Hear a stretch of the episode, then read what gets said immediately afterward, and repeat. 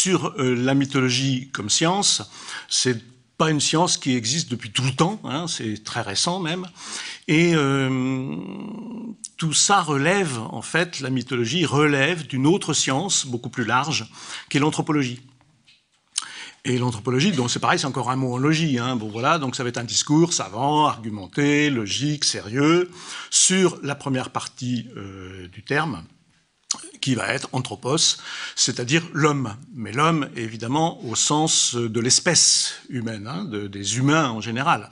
Euh, c'est pas l'homme euh, masculin, hein, sinon on aurait dit andrologie, comme on dit gynécologie. Hein. Donc c'est l'anthropologie, c'est un discours sur l'homme. Et c'est même une science de l'homme, tout simplement. Et euh, première constatation, ben, c'est quand même un peu curieux qu'il euh, existe une science de l'homme, bon, euh, et que cette science, elle est enseignée nulle part. C'est comme si c'était pas trop important, quoi, d'avoir une science de l'homme. Hein. Quand même, désolé, mais une science de l'homme, ça peut être utile peut-être, hein, si on peut comprendre ce qui se passe avec cette espèce, euh, vu tout ce qui se passe, euh, ça pourrait peut-être utile d'en faire un peu à l'école, par exemple. Euh, bon, or c'est pas le cas.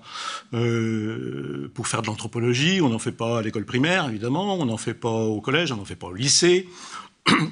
Et puis après, on n'en fait pas non plus. Si on rentre en fac, c'est par hasard que peut-être, après un cursus plus ou moins chaotique, eh bien, on va pouvoir commencer à faire de l'anthropologie bah, autour du niveau du doctorat. Hein. Donc ça, c'est très peu de gens.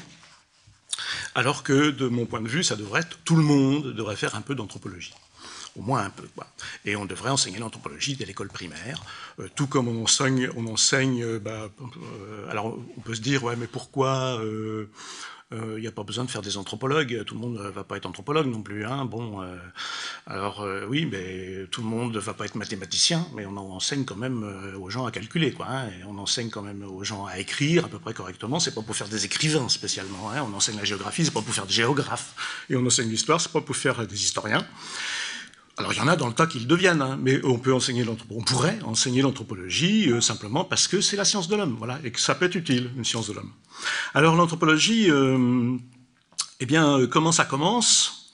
En gros, on peut dire que ça commence avec ce qu'on appelle les grandes découvertes les grandes découvertes, c'est-à-dire bah, euh, les euh, voyageurs, et puis ensuite euh, les missionnaires et les colons qui arrivent pas tard derrière, les voyageurs qui sont partis d'Europe c'est ça qu'on appelle les grandes découvertes. Hein. C'est ceux qui partent d'Europe, parce que ceux, qui parlent de Chine, qui sont partis de Chine, par exemple, on en parle beaucoup moins. Mais c'est comme ça historiquement. Et euh, c'est des gens qui sont partis euh, et qui ont découvert euh, bah, des mondes complètement inconnus. L'Océanie, voilà, l'Amérique. Bon, et en découvrant ces mondes, ils ont découvert des gens qui étaient là. Et ces gens, bah, il s'est très vite posé la question de savoir si c'était bien des humains. Et dans le doute, on les a appelés longtemps des naturels. Euh, naturel, ça, dans les récits de voyage, hein, les, voyageurs euh, rencontrent des naturels. Et euh, ça dit bien ce que ça veut dire. Ça veut dire que c'est pas des gens qui sont dans la culture, ils sont dans la nature. Voilà. quand ils parlent une langue, et eh ben ils parlent on comprend pas ce qu'ils disent. voilà, est-ce que c'est bien une langue d'abord hein, C'est des sons, hein, mais on comprend rien. donc ils parlent, c'est une espèce de borborigme, voilà, d'où l'origine du mot berbère et du mot barbare. Donc on voit assez vite que la rencontre euh, entre euh, les voyageurs occidentaux et puis ces autres papes, bah, peut-être n'a pas été toujours, évidemment, une rencontre de découverte réciproque dans l'émerveillement. Et euh, la réflexion là-dessus commence en gros une réflexion argumentée, vraiment qui prend comme sujet ce qu'on a appelé les croyances, donc les mythes, mais je reviendrai sur ces termes, qui sont des termes extrêmement piégés. Euh, ça commence en gros avec euh, quelqu'un qui s'appelle Charles de Brosse. Donc je ne sais pas si vous connaissez Charles de Brosse, qu'on appelle aussi le président de Brosse, parce que c'était un magistrat. Hein, c'était un magistrat, et euh, c'était un ami d'enfance de Buffon. Il est mort, Charles de Brosse, il est mort en 1777, facile à retenir. Et euh, c'était euh, comme à l'époque beaucoup de, disons, des savants de l'époque, c'était des gens qui s'intéressaient un peu à tout. Hein. Donc il était magistrat, lui, mais il s'intéressait à plein de trucs, et notamment il s'intéressait beaucoup à la géographie, par exemple, d'où son intérêt pour les voyages. Lui-même n'a pas voyagé, mais voilà, il s'intéressait beaucoup à ça. Et on lui doit, par exemple, euh, bah, des termes comme Polynésie. C'est lui qui a inventé le mot Polynésie. C'est lui qui a inventé le mot Austrasie, voilà, pour désigner des, ensembles qui étaient nouvellement découverts et donc qui, qui posaient des questions redoutables. questions redoutables, genre quand on a découvert l'Amérique, évidemment, la grosse question, c'est les Amérindiens. Euh, il y a eu un gros problème tout de suite parce que euh, à l'époque, le livre qui expliquait le monde, c'était la Bible, et donc euh, et les chrétiens pensaient qu'il y avait eu une révélation hein, pour valable pour l'ensemble de l'humanité. Et là, d'un seul coup, on trouve un, continent entier avec des tas de gens là-dedans qui n'ont jamais entendu parler de la Bible, n'ont jamais entendu parler de Jésus, et du coup, la question c'est, ben, comment se fait-il? Si, la révélation, elle est universelle, si elle est pour tous les humains, alors eux, ils sont passés à côté, donc c'est pas des humains. Ou donc, euh, la Bible se trompe. Ah, alors, un gros problème. Hein. bon. Et donc, euh, voilà. Donc, lui, c'est un des premiers qui commence à réfléchir là-dessus. Alors il se documente avec la documentation de l'époque, hein, évidemment la documentation de l'époque, donc quelques récits recueillis en Afrique, euh, quelques récits euh, recueillis déjà en Amérique, et puis ben, en Océanie, la mythologie antique, hein, donc grecque et puis égyptienne, et euh, tout ça était euh, jusqu'à lui considéré comme incomparable. Incomparable au sens, on ne peut pas les comparer. C'est des choses qui sont qui n'ont rien à voir entre elles. Voilà, on va pas quand même comparer la mythologie grecque, qui vraiment le, voilà, et les Grecs qui sont quand même le parangon de la de la rationalité, euh, l'invention de la philosophie, tout ça. On va pas comparer ça avec les avec les naturels qu'on a ensuite appelés sauvages quand même un peu de sérieux. Quoi, hein.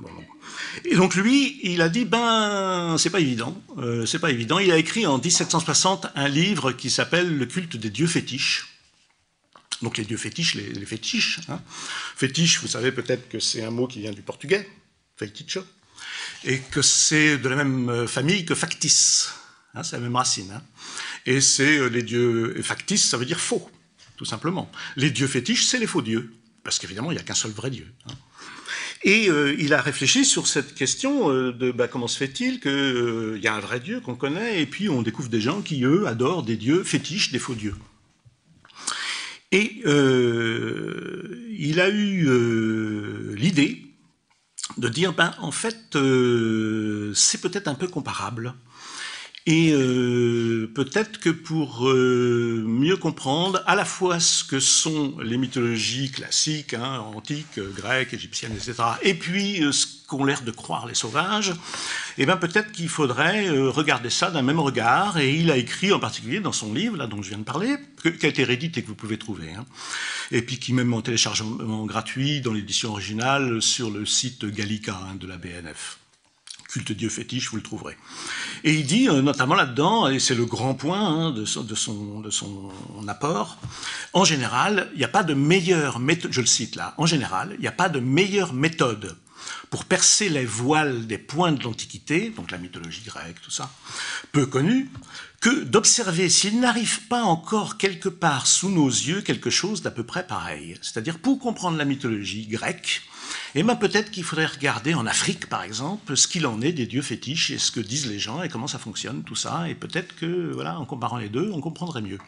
Alors à l'époque, c'était absolument scandaleux. Du coup, il a publié son livre, il l'a pas publié en France parce que ça aurait fait un énorme scandale.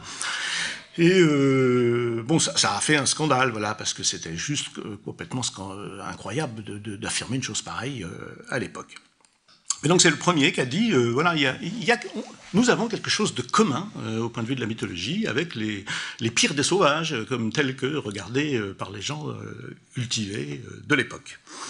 Et cette idée ben, n'a pas pris du tout, parce que c'était juste une idée qui paraissait complètement idiote, voilà, abracadabrante.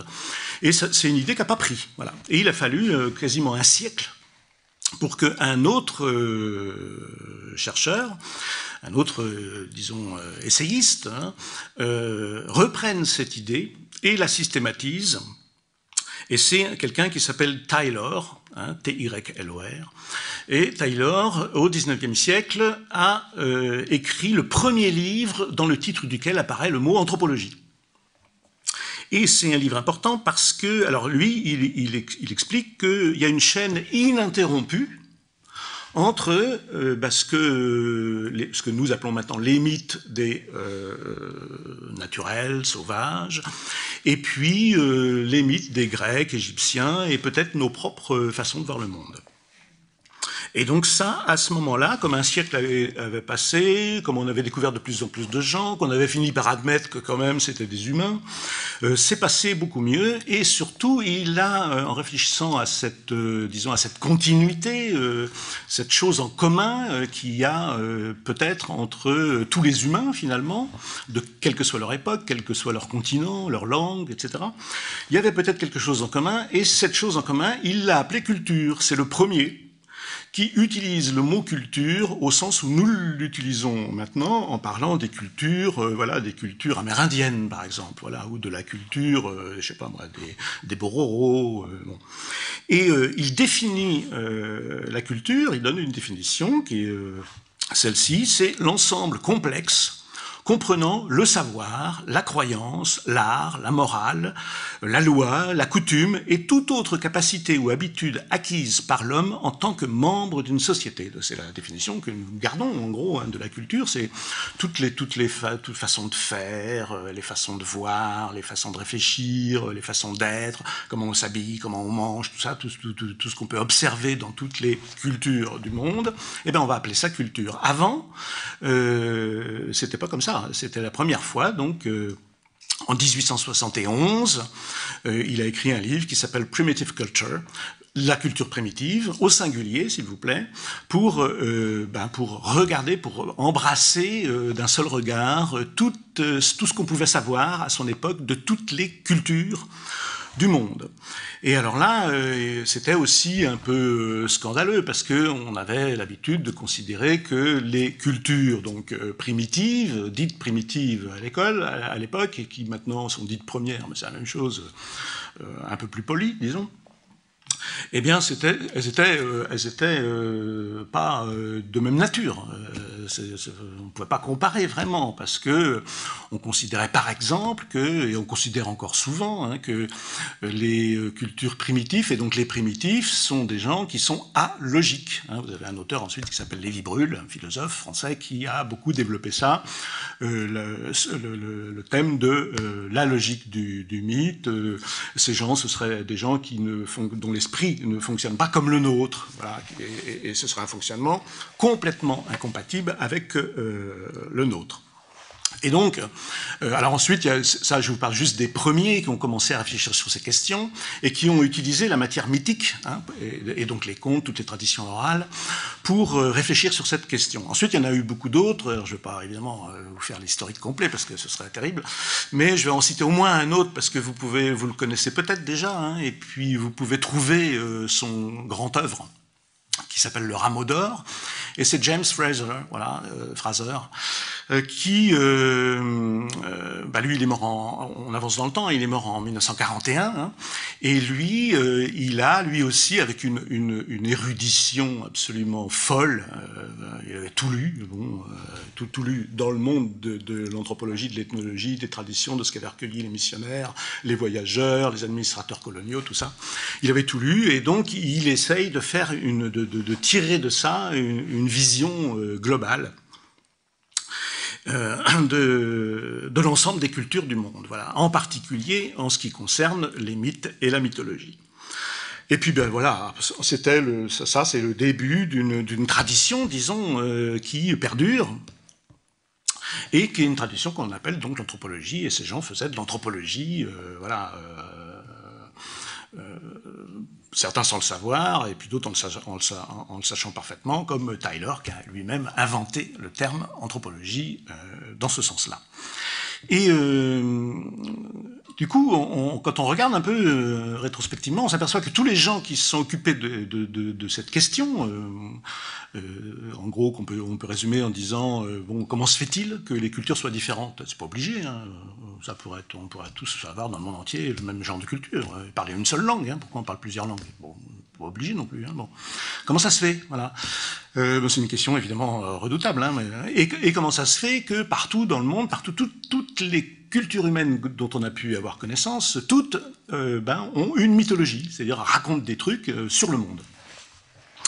Eh bien évidemment, euh, pour aborder cette question-là, ce ne sont que des amateurs qui ont traité de cette question-là, des amateurs, au sens ils n'ont pas été formés pour ça. Euh, aucun de ceux dont j'ai parlé, évidemment, parce que c'est eux qui ont inventé cette science. Ils ne pouvaient pas être formés. Hein. Mais maintenant, c'est pareil. Euh, si vous prenez, euh, alors si je vous demande de citer des anthropologues, vous allez dire, et des mythologues, vous allez dire François Héritier, qui n'est pas du tout, euh, euh, qui est pas du tout, euh, qui n'a jamais été formé spécialement au départ à l'anthropologie, ou d'autres Lévi-Strauss, Lévi-Strauss, professeur de philosophie, euh, qui part en Amérique à cause du, contexte politique et qui, euh, voilà, qui est pas du tout préparé à ça, forcément, parce qu'il n'y avait pas de préparation. Mais c'est encore vrai avec quelqu'un comme Philippe Descola, par exemple, voilà, qui, tient la chaire de Lévi-Strauss au Collège de France. Ben, il n'a pas suivi des cours d'anthropologie pour devenir anthropologue. Il a lui aussi suivi des cours de philosophie. C'est un philosophe au départ, quoi. Et on voit que l'immense et euh, euh, Maurice Godelier, c'est pareil, euh, philosophe au départ. Donc on s'aperçoit que euh, énorme quantité d'anthropologues qui se sont spécialisés dans l'étude des mythes, eh ben, n'avaient aucune formation. Sinon, quand ils en avaient une, c'est une formation de philosophe, très souvent et presque en général, quoi.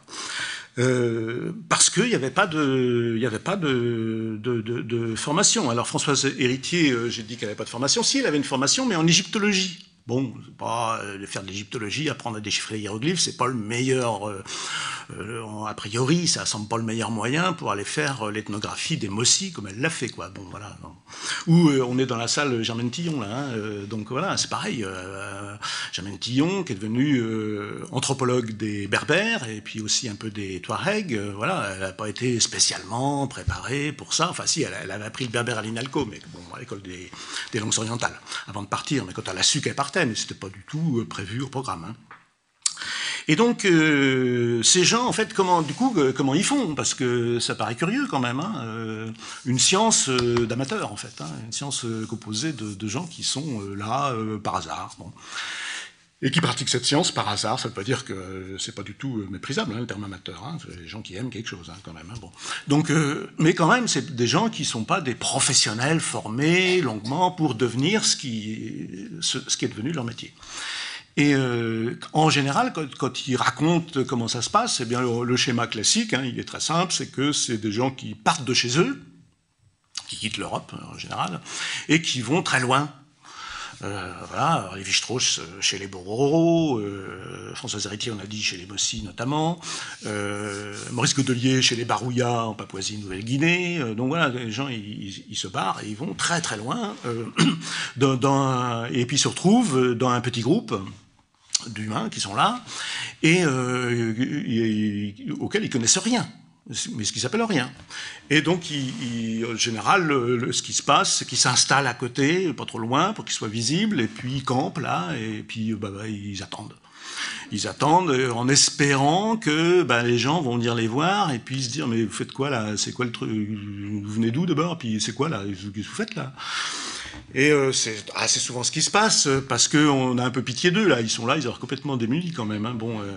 Et on s'aperçoit très vite qu'effectivement, ils sont complètement niais, euh, parce qu'ils ne parlent pas la langue, ils ne comprennent rien, il faut tout leur expliquer. ils ne savent pas se nourrir, ils savent enfin, rien, quoi, débiles complets. Bon. Ils font conneries sur conneries, parce qu'évidemment, alors voilà, ils vont marcher sur une pierre qui était la pierre sacrée, sur laquelle voilà, il faut jamais marcher. Bon, il faut bêtise sur bêtise. Et ils sont comme des enfants. Et donc, euh, s'ils se font adopter, ce qui est généralement le cas, par des, il y a une famille qui les adopte, par exemple, qui prend un peu pitié d'eux, puis qui va les nourrir, tout ça, leur apprendre tout, euh, eh bien ils sont comme des enfants et ils apprennent comme des enfants, euh, c'est-à-dire qu'ils apprennent, ils apprennent d'abord à parler, euh, parce qu'ils ils apprennent à parler ben, en, en baragouinant, hein, parce qu'il n'y a pas de grammaire, il n'y a pas de dictionnaire, c'est eux qui vont le faire peut-être plus tard, mais pour le moment là, ils sont juste nuls, quoi. Hein, bon. Et petit à petit, ils apprennent la langue. Bon, alors c'est le premier pas, ça, apprendre la langue. Euh, bah oui, euh, ça se fait pas en cinq minutes, quoi. Hein. Euh, apprendre une langue euh, simplement sur le tas, comme ça, sans aucun outil. en plus, parfois, quand vous n'êtes pas du tout préparé, vous n'avez pas de formation linguistique, vous êtes philosophe. Bon, c'est pas, bon, c'est une meilleure préparation pour faire de la linguistique, quoi. Bon, eh ben, c'est long. Voilà, c'est long, ça peut prendre un an, ça peut prendre deux ans, et puis ça peut prendre toute la vie hein, pour certains.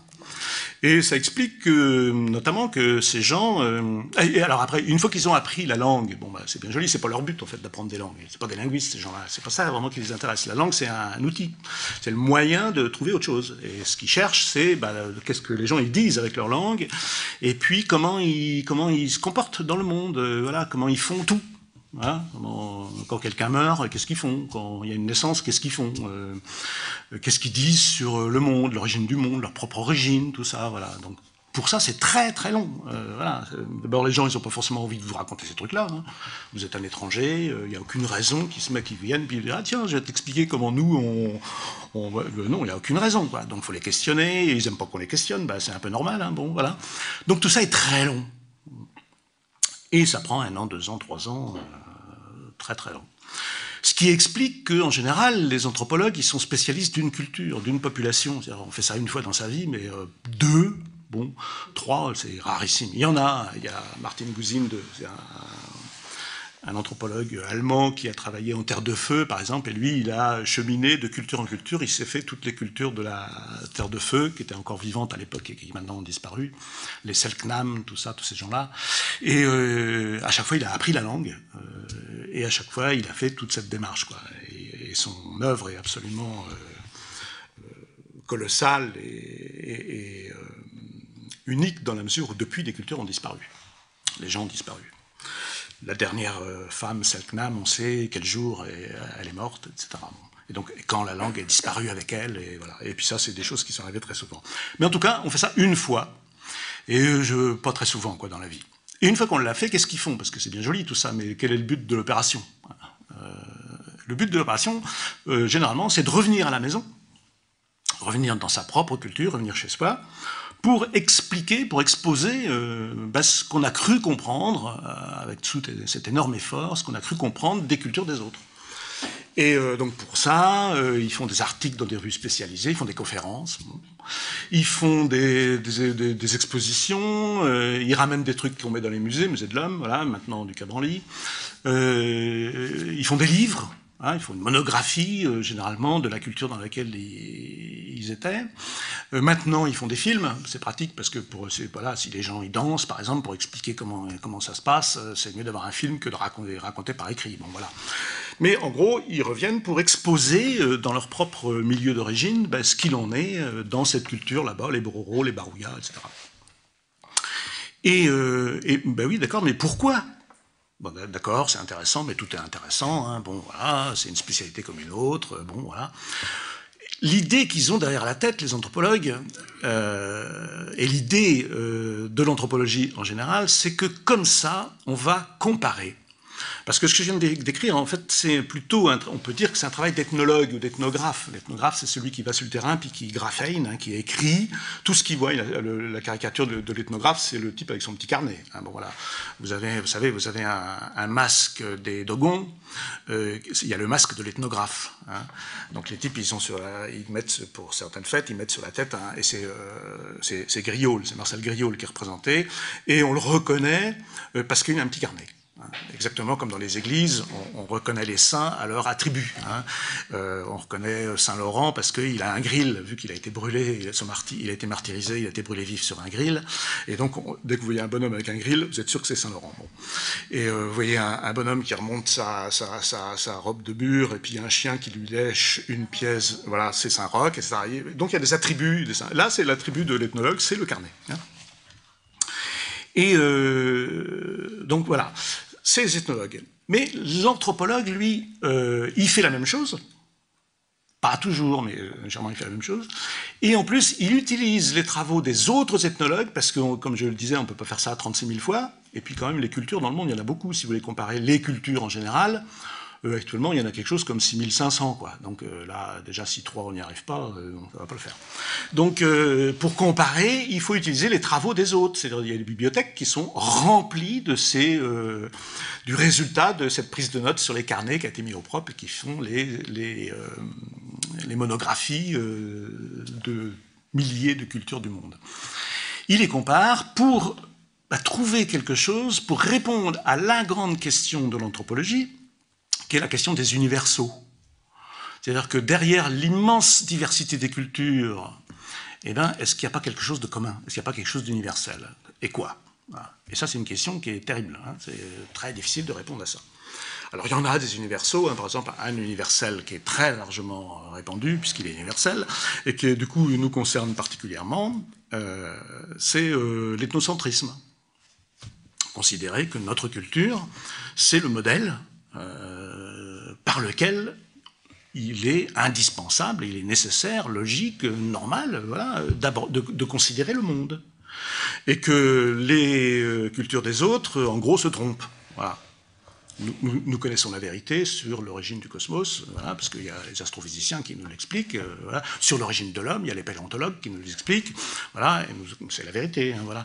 Mais euh, évidemment, toutes les cultures du monde ont un discours là-dessus. Ce sont les mythes qui l'exposent et euh, eux se trompent. Hein, alors, les mythes, donc, ce sont, qu'est-ce que c'est -ce que, les mythes? Euh, Qu'est-ce que sont ces récits que collectent et que notent sur leur petit calepin et maintenant enregistrent les anthropologues? C'est des discours, mythos euh, en grec, c'est un discours. Un discours. Mais c'est un discours point la ligne, hein, c'est un discours, voilà. Euh, il y a d'autres mots en grec hein, pour dire discours, donc je vous en ai déjà donné un qui est logos, et déjà, on sent qu'il y a un problème, parce que s'il y a deux mots, déjà, c'est qu'il y a peut-être différents types de discours, on peut dire. Hein.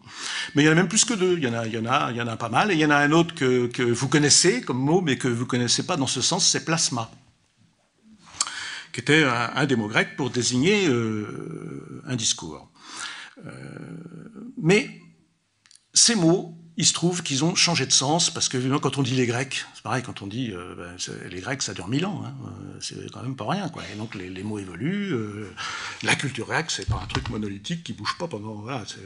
On se réfère quand en Grèce hein, Parce que si c'est au 7e siècle avant notre ère, c'est pas pareil que la Grèce tardive. Quoi, hein. Bon voilà, donc quand même, il s'est passé des trucs. Les gens, ils ont évolué, le vocabulaire a évolué, et c'est ce qui s'est passé pour le mot mythe. Au départ, le mot mythe, c'est un récit et il s'est un peu spécialisé au sens que nous donnons, nous, maintenant, au mot fable. Euh, la meilleure preuve, c'est que euh, du temps d'Homère, euh, le mot mythe désignait fable au point qu'on parlait des Aethiopiou mutoi, pardon, c'est les fables d'Ésope. En grec, on disait les mythes des C'est des histoires qui racontent. Et un mythe, c'est une histoire. C'est voilà, euh, raconter des histoires, c'est euh, c'est euh, mythologiser, c'est raconter des histoires. Alors, euh, le et fable, du coup, puisque j'ai dit le mot, ça vient du latin fort fari, qui, veut simplement dire parler. Hein.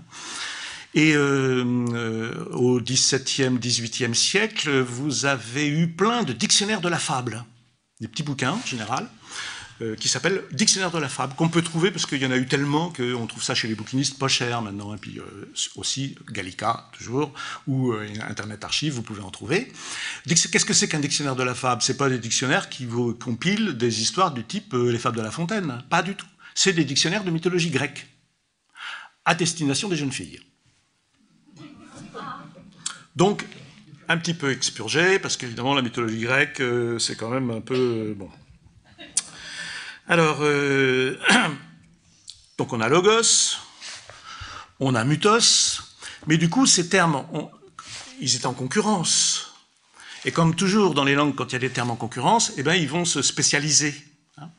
Et mutos, peu à peu, s'est spécialisé par opposition à logos euh, dans le sens de récit euh, ben, non complètement fiable. Voilà, un récit euh, peut-être imaginaire, un récit, voilà, c'est toujours un récit, toujours une histoire, un truc qu'on raconte, mais bon, auquel faut peut-être faire attention et ne pas croire. Hein, voilà. Et ce, ce sens-là, c'est figé avec Platon, euh, qui désigne comme mutoi, euh, comme mythe, les euh, histoires que racontent les rhéteurs, hein, ceux qui pratiquent la rhétorique, c'est-à-dire l'art de discourir pour convaincre les autres, même avec des arguments complètement faux. Et plasma, c'est intéressant de, de, voir ce qu'il en est de plasma. Plasma, c'est aussi des récits, mais c'est des récits arrangés.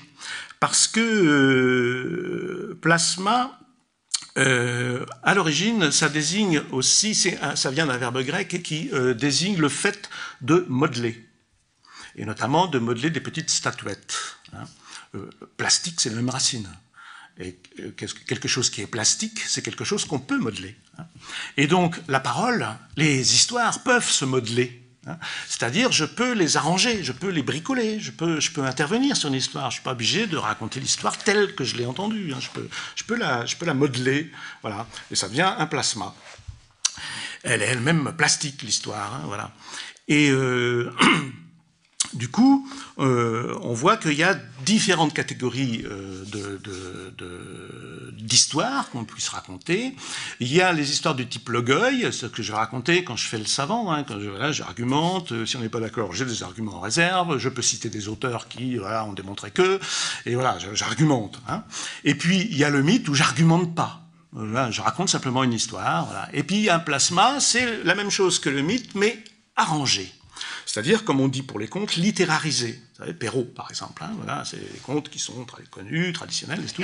Mais il y a quelqu'un à un moment donné qui arrive, c'est une matière plastique, et qui les, qui bricole, qui les arrange à sa façon, qui expurge, qui rajoute des trucs, euh, qui, euh, qui, fait, euh, qui, fait le beau avec la langue, voilà, et qui, va le mettre en verre, par exemple. Ça, c'est plutôt de l'ordre du plasma. Et nous irritons de ça. Ce qui explique que euh, maintenant vous avez le logos qui a servi pour faire tous les mots en logique qui, désignent des discours sérieux. La psychologie, c'est quand même un discours sérieux sur psyché, l'esprit. Bon. Et, la mythologie, c'est un discours sérieux sur mutoi, euh, donc qui sont des discours pas, vraiment du même type, quoi, qui sont pas vraiment argumentés, qui sont pas euh, sérieux, sérieux, voilà, auxquels on n'est quand même pas obligé de croire. La mythologie grecque, qui sait qui y croit maintenant hein, hein, bon, à moins que dans la salle, il y ait... Bon, Ça veut dire qu'en gros, les mythes, c'est des trucs auxquels bah, nous, on ne croit pas. Ce qui euh, introduit euh, la notion de croyance. Alors, la notion de croyance, euh, elle est compliquée parce que quand on désigne quelque chose comme une croyance, très généralement, c'est parce que nous, on n'y croit pas et qu'il y a quelqu'un qui, a résumé ça très bien, quelqu'un qui s'appelle Pouillon, qui a fait un magnifique article euh, fondateur sur euh, cette approche-là. Euh, l'incroyant, c'est celui qui croit que les croyants croient. Parce que les croyants, eux, ils croient pas qu'ils croient. Ils croient que ce que les autres appellent croyance, c'est la vérité. Et ça, c'est un universel anthropologique. Toutes les cultures du monde ont des discours, profèrent des récits sur le monde, alors des récits, des mythes, donc, avec tout un type de mythes. Hein. Vous avez des mythes euh, cosmogoniques, qui vous racontent une histoire pour expliquer l'origine du monde. Hein. Les mythes anthropogoniques, qui vous racontent une histoire pour expliquer l'origine des humains. Les mythes sociogoniques qui vous expliquent pourquoi euh, il y a plusieurs classes sociales, hein, pourquoi il y a plusieurs groupes sociaux. À chaque fois, l'idée qu'il y a derrière toujours, c'est de dire, euh, c'est une question d'enfant, ça répond à des questions d'enfant. Hein. c'est pourquoi que c'est comme ça. Hein. Euh, pourquoi que pourquoi qu'il y a plusieurs classes sociales? Bon, c'est pas obligé, pour y en avoir qu'une. Bon. pourquoi il y a plusieurs groupes humains? Les mythes ethnogoniques répondent. C'est les mythes qui vous expliquent qu'il y a plusieurs groupes ethniques il pourrait, il pourrait y en avoir qu'un, hein. tout le monde parle la même langue, tranquille, et voilà, et puis un seul groupe humain, euh, tout, baigne, quoi. Pourquoi il y en a plusieurs? Donc, mythe de Babel, par exemple, ou les, tous les mythes de type Babel, etc. Et donc, toutes ces histoires, c'est ça que nous, maintenant, nous appelons, quand on parle des mythes de, façon sérieuse, et pas de dire, tout ça, c'est des mythes, euh, c'est euh, donc des récits qui expliquent, qui racontent une histoire pour expliquer l'état présent du monde et, qui justifie l'état présent du monde. C'est toujours des histoires qui vous disent, en gros, ouais, bon, bah d'accord, maintenant c'est comme ça, hein, mais ça n'a pas toujours été comme ça.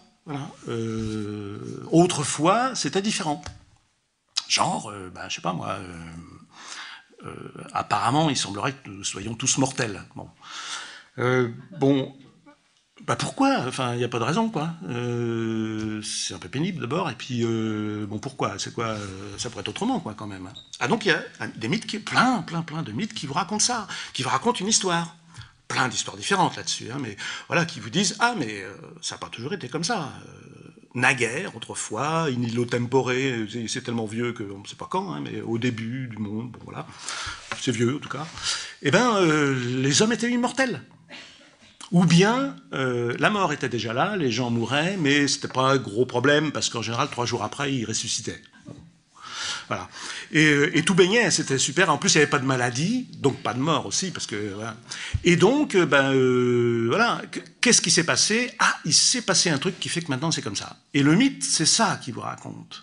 Les mythes, c'est toujours des histoires qui vous racontent une rupture. Il y a un état ancien du monde. Il y a un truc qui se passe, c'est ça que le mythe raconte. Et puis maintenant, bah, c'est comme ça. Puis, euh, content, pas content, bah, c'est comme ça. Hein. Ce qui est important, ça veut dire que ça justifie l'état du monde. Quand c'est l'origine de la mort, on peut dire c'est pas grave. Enfin, euh, je veux dire, euh, si, c'est grave, mais c'est moins grave que les mythes sociogoniques, par exemple, qui vous expliquent qu'il y a des puissants et des misérables. Qu'il y a des peuples qui sont supérieurs à d'autres. Hein. Parce qu'on vous dit, ah, mais ça n'a pas toujours été comme ça, mais il s'est passé un truc, puis maintenant c'est comme ça, puis c'est comme ça. Voilà. Bon. Donc euh, la mythologie, c'est bien, mais en même temps, euh, c'est aussi, euh, aussi une façon de justifier peut-être parfois l'injustifiable, en particulier dans la mythologie contemporaine. Et bon, voilà, donc les histoire, il faut que je regarde le temps parce que sinon ça va durer quatre jours mon truc. je, je raconte un quand même pour ça, voilà, parce que j'ai parlé de l'origine de la mort, mon préféré. Alors il y en a plein, plein. Un de mes préférés, c'est et en même temps, c'est un mythe anthropogonique. C'est un mythe anthropogonique qui explique donc l'origine de, l'humanité.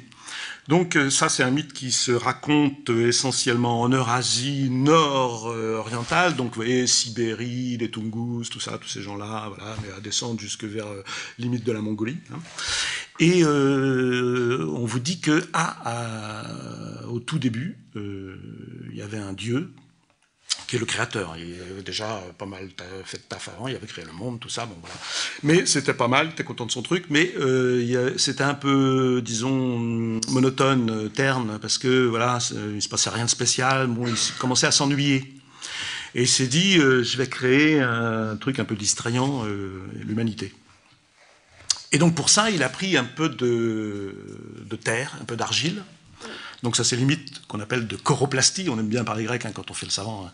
Donc choroplastie, pourquoi? Parce que les choroplastes euh, dans le monde grec, ce sont les, potiers en gros, mais les, gens qui font une certaine catégorie de, de, qui modèlent une certaine catégorie de, petits objets en terre euh, cuite, qui sont des petites statues humaines. Hein. Et euh, donc lui, il a pris un peu d'argile et puis il a fait deux petites statues, un homme, une femme. Il fait son truc, content, voilà, bon. Et puis, euh, voilà, il les met là, et euh, bah oui, mais il bougeait pas du tout, quoi. Euh, c'était sympa comme truc, mais bon, ah, il s'est dit, bah ouais, évidemment, mais où avais-je la tête? Il manque l'âme. Et donc, il faut leur insuffler une âme, parce que sinon, là, ils vont rester là comme ça, à rien faire, c'est pas bien. Ils vont pas se reproduire non plus, tout ça. Donc, il, dit, il se dit, faut que je leur insuffle l'âme. Et alors, pas de balle, il se rappelle qu'il a oublié l'âme très loin ailleurs. Et donc il faut qu'il aille chercher l'âme pour, l'insuffler dans ces petites statuettes. Et euh, le problème à l'époque, c'est qu'il n'était pas tout seul comme divinité, il y en avait une autre qui était, vous savez, dans les grands mythes euh, dichotomiques, comme ça, où il y a toujours un, dieu bon et un mauvais. Un peu ça. Hein, bon. Et donc, euh, le mauvais, généralement, il, intervient et puis euh, à chaque fois qu'il intervient, il fait des conneries, euh, il, détruit ce que l'autre a fait, il le modifie, c'est moins bien après, ou il essaie d'imiter, il essaie d'imiter puis c'est raté à chaque fois, quoi, genre le dieu bon, sympa, et ben lui il crée l'abeille, c'est super l'abeille, le miel, tout ça, bon voilà, et l'autre il veut faire pareil, pof, il fait le frelon, quoi, bon voilà, à chaque fois c'est pareil, quoi, à chaque fois qu'il intervient c'est la cata. Et dans la région dont je vous parle, ce dieu là, qui est donc le dieu euh, mauvais, Hein, euh, il s'appelle Erlik. Et Erlik, dans les langues de, cette partie-là du monde, euh, ça veut dire la mort. Et donc Erlik, euh, à chaque fois que le dieu bon fait quelque chose, l'autre n'est pas loin en train de guetter, faire des conneries.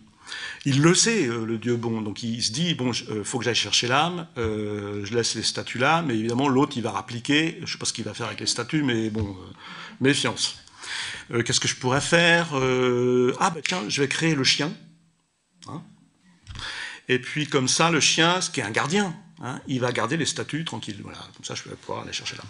Et donc, il crée le chien, qui met à côté des statues, et le chien, il garde la statue.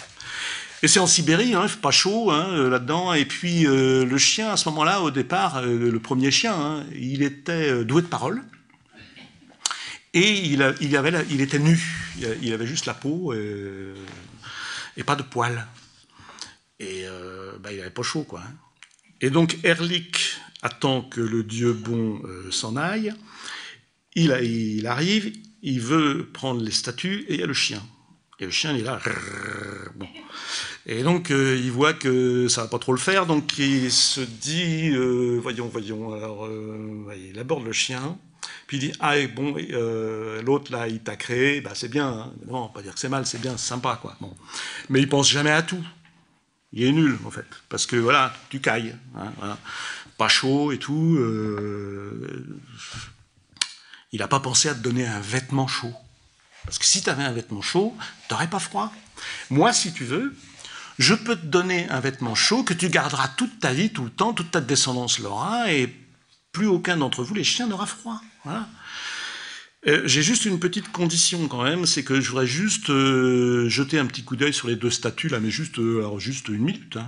Hein. C'est juste pour voir. Voilà. Le chien, il se dit bon, qu'est-ce que je risque? Une minute, bon, il juste regarder, bon. Il dit oui. Et paf, le chien, il a ses poils, super, il a chaud et tout, super. Bon. Et l'autre, il laisse le Herlick approcher. Le Herlick approche, il regarde au-dessus des statues comme ça, et il crache sur chaque statue. Un gros glavio vert, là. Hein, bon. Et puis il s'en va. Euh, le chien, il sent qu'il a fait un peu une connerie, mais bon, c'est comme ça. Hein. Et donc, le dieu, bon, revient avec les âmes pour insuffler les âmes dans les deux petites statuettes. Et de loin, il voit le chien avec des poils, donc il comprend que il s'est passé un truc, il devine évidemment ce qui s'est passé, que évidemment c'est l'autre euh, naze qui est arrivé, bon voilà, puis qui a fait un truc, bon voilà. Et donc il dit au chien, il approche du chien, puis il dit euh, Je t'avais dit de garder les statuettes, voilà, bon bah puisque c'est comme ça, d'abord, et d'une, euh, je t'enlève la parole, terminé, hein, tu, essaieras de parler, mais tu feras boum, boum, ça ne marchera plus, fini la parole. en plus, tu seras l'esclave des humains, tu seras à leur ordre, toujours, à leur service, euh, voilà, les garder, les aider à la chasse, tout ça, mais tu seras plus libre de tes propres, euh, de, ta vie. Et puis, euh, voilà, il pas, hein, faire un peu gaffe. Et du coup, une fois ça fait, il prend les statues pour leur insuffler l'âme. Mais il y a les gros glaviots verts dessus, atroces, c'est complètement nul, quoi.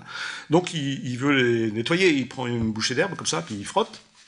Et ça marche pas, parce qu'en fait, il, frotte comme ça, le glavio, il colle tellement que, paf, quand on repousse, il se recolle derrière, enfin, il, frotte, il frotte, ça, ça il n'arrive pas, quoi. Oh, il est embêté. Et bon, il essaye, il essaye, ça marche pas, et d'un seul coup, il a une idée de, de Dieu, j'allais dire de génie, non, de Dieu. Et donc, il se dit, elles sont encore un peu molles, c'est de l'argile, mais c'est pas encore euh, complètement sec, quoi. Et donc, il, prend les statuettes comme ça, et il fait, il les retourne comme un gant. Ce qui fait que tout l'extérieur est à l'intérieur, les glavios, on les voit plus, il insuffle l'âme, terminé, ça fait les humains, tout ça. Et ça explique pourquoi euh, nous autres humains, euh, régulièrement, nous tombons malades. Parce qu'à l'intérieur, il trucs, euh, c'est pas complètement pas. Il suffit d'ouvrir d'ailleurs pour regarder. À l'intérieur, c'est pas. Parce qu'évidemment, il y a les glaviots de l'autre là qui sont là, c'est un peu pas ragoûtant l'intérieur. Quoi. À l'extérieur, ça va, mais à l'intérieur, bon. Et donc, du coup, ça fait que, régulièrement on tombe malade et que nous, nous tentons, euh, ben, euh, mais c'est peine perdue, hein, nous, tendons, nous tentons d'expectorer le reste des glaviots qui restent à l'intérieur. Nous nous crachons, nous toussons, tout ça, mais ça marche jamais. Et à force, à force de tomber malade, un jour nous mourons. Quoi, voilà. Donc ça, c'est un mythe euh, à la fois anthropogonique et d'origine de la mort, et d'origine des maladies, et d'origine du chien. Voilà, juste pour donner un, petit exemple. Mais c'est bien un exemple de, mythe qui vous expose euh, voilà, une rupture. Hein. Avant, c'était comme ça. Euh, bon, il s'est passé cette histoire, maintenant, c'est comme ça. Puis, on ne va pas faire machine arrière. Hein, Alors, les gens qui racontent ce genre de choses, ils racontent pas ça comme un mythe au sens où nous, nous utilisons le mythe. Il le raconte pour expliquer pourquoi les humains meurent. Parce que c'est une question quand même. On pourrait ne jamais mourir. Pourquoi on tombe malade? Bah, On pourrait ne jamais être malade quand même, ce serait pas mal, non? Bah, On tombe malade. Pourquoi On raconte cette histoire? Ce qui veut dire que les gens qui racontent cette histoire, ben, eux, ils n'ont pas d'autre explication que celle-là. Et ça, c'est la vérité, tout simplement. C'est une histoire vraie. Et euh, quand on compare ce qui se passe dans le monde entier, on s'aperçoit très vite que les mythes sont toujours des histoires qui disent le vrai au sein des sociétés dans lesquelles elles sont narrées. Le mythe dit toujours le vrai. Ce qui fait que les gens qui les racontent et les gens pour lesquels c'est le vrai ne peuvent pas les reconnaître comme mythes. Ce qui veut dire que le seul moyen de les reconnaître comme mythes, c'est de les comparer, de comparer les cultures et de s'apercevoir que, ah ben eux ils disent ça pour euh, expliquer la mort, mais eux ils disent autre chose. Ah. Donc c'est deux histoires différentes qui ne sont pas compatibles. Il y a une explication, mais il ne peut pas y en avoir 36. Euh, tout comme euh, à propos des divinités. Euh, voilà, si pour les mythes soit anthropogoniques, soit cosmogoniques, le monde a-t-il été créé? Et si oui, par qui? Vaste question, hein Eh bien, vous avez des gens qui vous, racontent, une histoire pour ça, qui disent oui, oui. Alors maintenant, il y a des gens qui disent non, non, il n'a pas été créé. Hein. Tout ça, c'est. Non. Mais il y a des gens qui racontent, mais ceux qui, disent qu'il n'a pas été créé racontent aussi une histoire hein, pour expliquer euh, l'origine du monde. Mais ceux qui pensent qu'il a été créé vont raconter une histoire en disant, ben voilà, euh, à l'origine il y avait un dieu, ben, c'est le plan que je viens de vous raconter là, hein. il y avait un dieu qui, et blablabla, raconter une histoire, il a créé le monde pour X raisons, voilà. Mais d'autres vont vous dire, euh, non, non, non, non, non, en fait c'est deux dieux. Et à eux deux, euh, eh ben, ils ont créé le monde qu'on connaît tel qu'il est. Il y en a un qui faisait des trucs bien, l'autre qui faisait un peu aussi ce que j'ai raconté, l'autre qui, euh, soit complétait, ce qu'on appelle le... Euh, j'oublie le nom. il, complétait, il rajoutait des petits trucs et tout, ou il, désinguait, il en désinguait d'autres, et le résultat, c'est le monde tel qu'il est. Mais d'autres vont vous dire, mais non, c'est pas deux dieux comme ça, masculins, c'était un couple divin. Hein, il y avait un, dieu masculin, un dieu féminin, ils formaient un couple, et c'est euh, en coïtant, par exemple, qu'ils ont créé le monde, où voilà, à eux deux, ils ont fait le monde. Puis d'autres vont vous dire, mais non, pas du tout. Euh, il y, y en avait plusieurs, il n'y avait pas que deux, il y, a, toute une famille de dieux qui s'y sont mis pour créer le monde.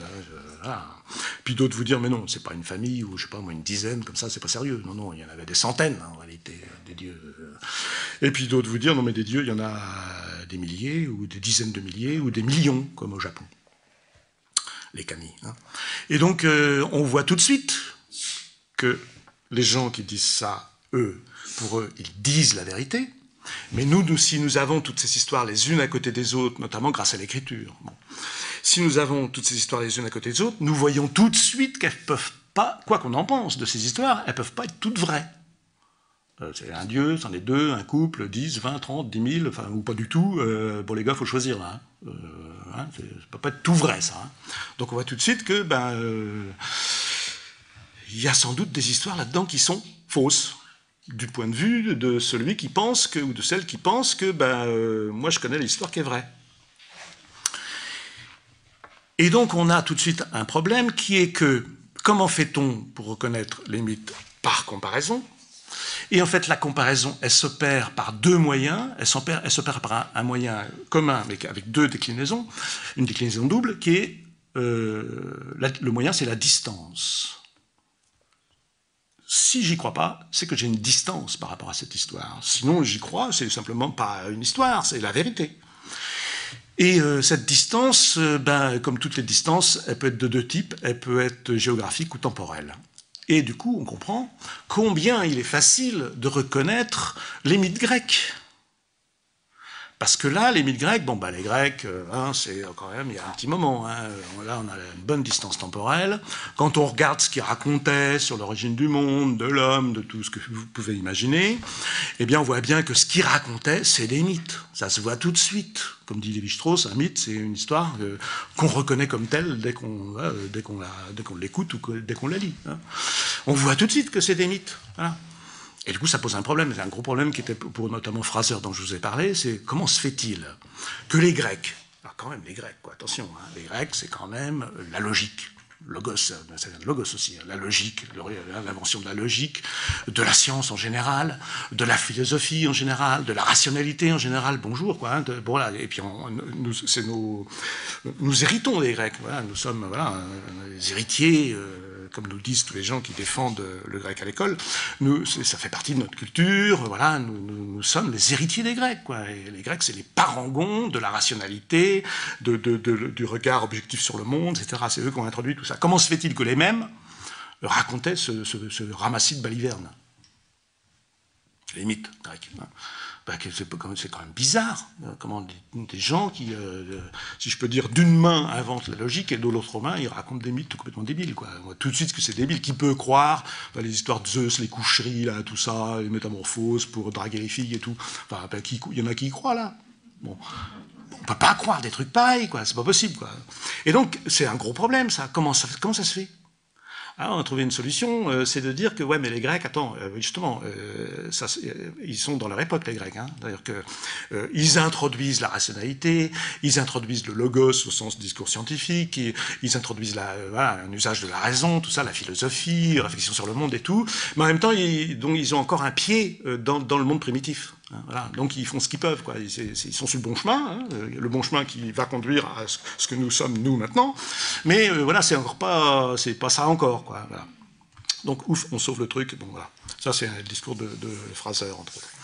Et euh, bah oui, mais après on s'est aperçu que quand on regarde dans les campagnes, euh, lui c'était les campagnes anglaises, et eh ben les gens, euh, les gens qui étaient dockers, qui étaient paysans ou, les gens même cultivés, croyaient aussi des trucs, racontaient aussi des trucs euh, pas beaucoup plus brillant que ce que racontaient les Grecs. Quoi, hein. et, donc, alors du coup, comment se fait-il quoi? Parce que les Grecs, on comprend parce qu'ils étaient à leur époque, mais là, les gens, mes voisins, euh, comment euh, On vit quand même, dans un, quand même dans un monde, quand même, où on a quand même compris que tout ça, c'était des balivernes, et eux, ils continuent. Ah, bon, gros problème, là encore. Hein. là, on a eu beaucoup de mal. Et en tout cas, distance temporelle, ça permet de, comprendre, d'immédiatement identifier comme mythe la distance, c'est l'altérité. On considère les autres comme des autres. Comme des alter ego, hein, comme des autres. Ils sont pas pareils vraiment. Hein. Ils sont bizarres quand même. Hein. Et donc, euh, on voit tout de suite. Pour les Égyptiens, c'est pareil. voilà. Puis toutes les, toutes les mythologies antiques, on voit bien quoi, que tout de suite, bah, enfin, qui peut croire Anubis, le mec avec une tête de chien et tout. Mais euh, on voit bien que c'est des mythes. Et distance temporelle, sinon, hein, distance, euh, géographique. Ils sont très loin. Et donc là, c'est pareil quand on regarde les Barouillas en Papouasie-Nouvelle-Guinée, qu'a étudié euh, Godelier. Quand on regarde ce qu'ils racontent, on se dit non mais je rêve. Quoi. Bon, on voit bien tout de suite que c'est des mythes. On, le voit, très bien. Et évidemment, vous voyez tout de suite aussi que ça pose un énorme problème parce que, euh, puisque c'est l'altérité qui permet de reconnaître les mythes et la mythologie, euh, puisque c'est la distance qui permet de reconnaître les mythes et les mythologies, eh bien, euh, c'est facile de reconnaître les mythes et les mythologies comme tels de tous les peuples du monde, mais il existe un peuple dans le monde avec lequel nous n'avons aucune distance, ni géographique ni temporelle, c'est nous. Et donc, reconnaître nos propres mythes, c'est impossible. C'est juste impossible. C'est extrêmement difficile et le plus souvent impossible. Voilà. D'où la croyance et d'où le mythe, le plus terrible de tous les mythes peut-être, qui est de penser que nous nous sommes, nous, débarrassés de la mythologie. Parce que nous avons la science, notamment, parce que, évidemment, un des discours sur la mythologie, qui était aussi celui de Fraser, c'était de dire que euh, la mythologie, c'était une préscience. Pré-science. Hein.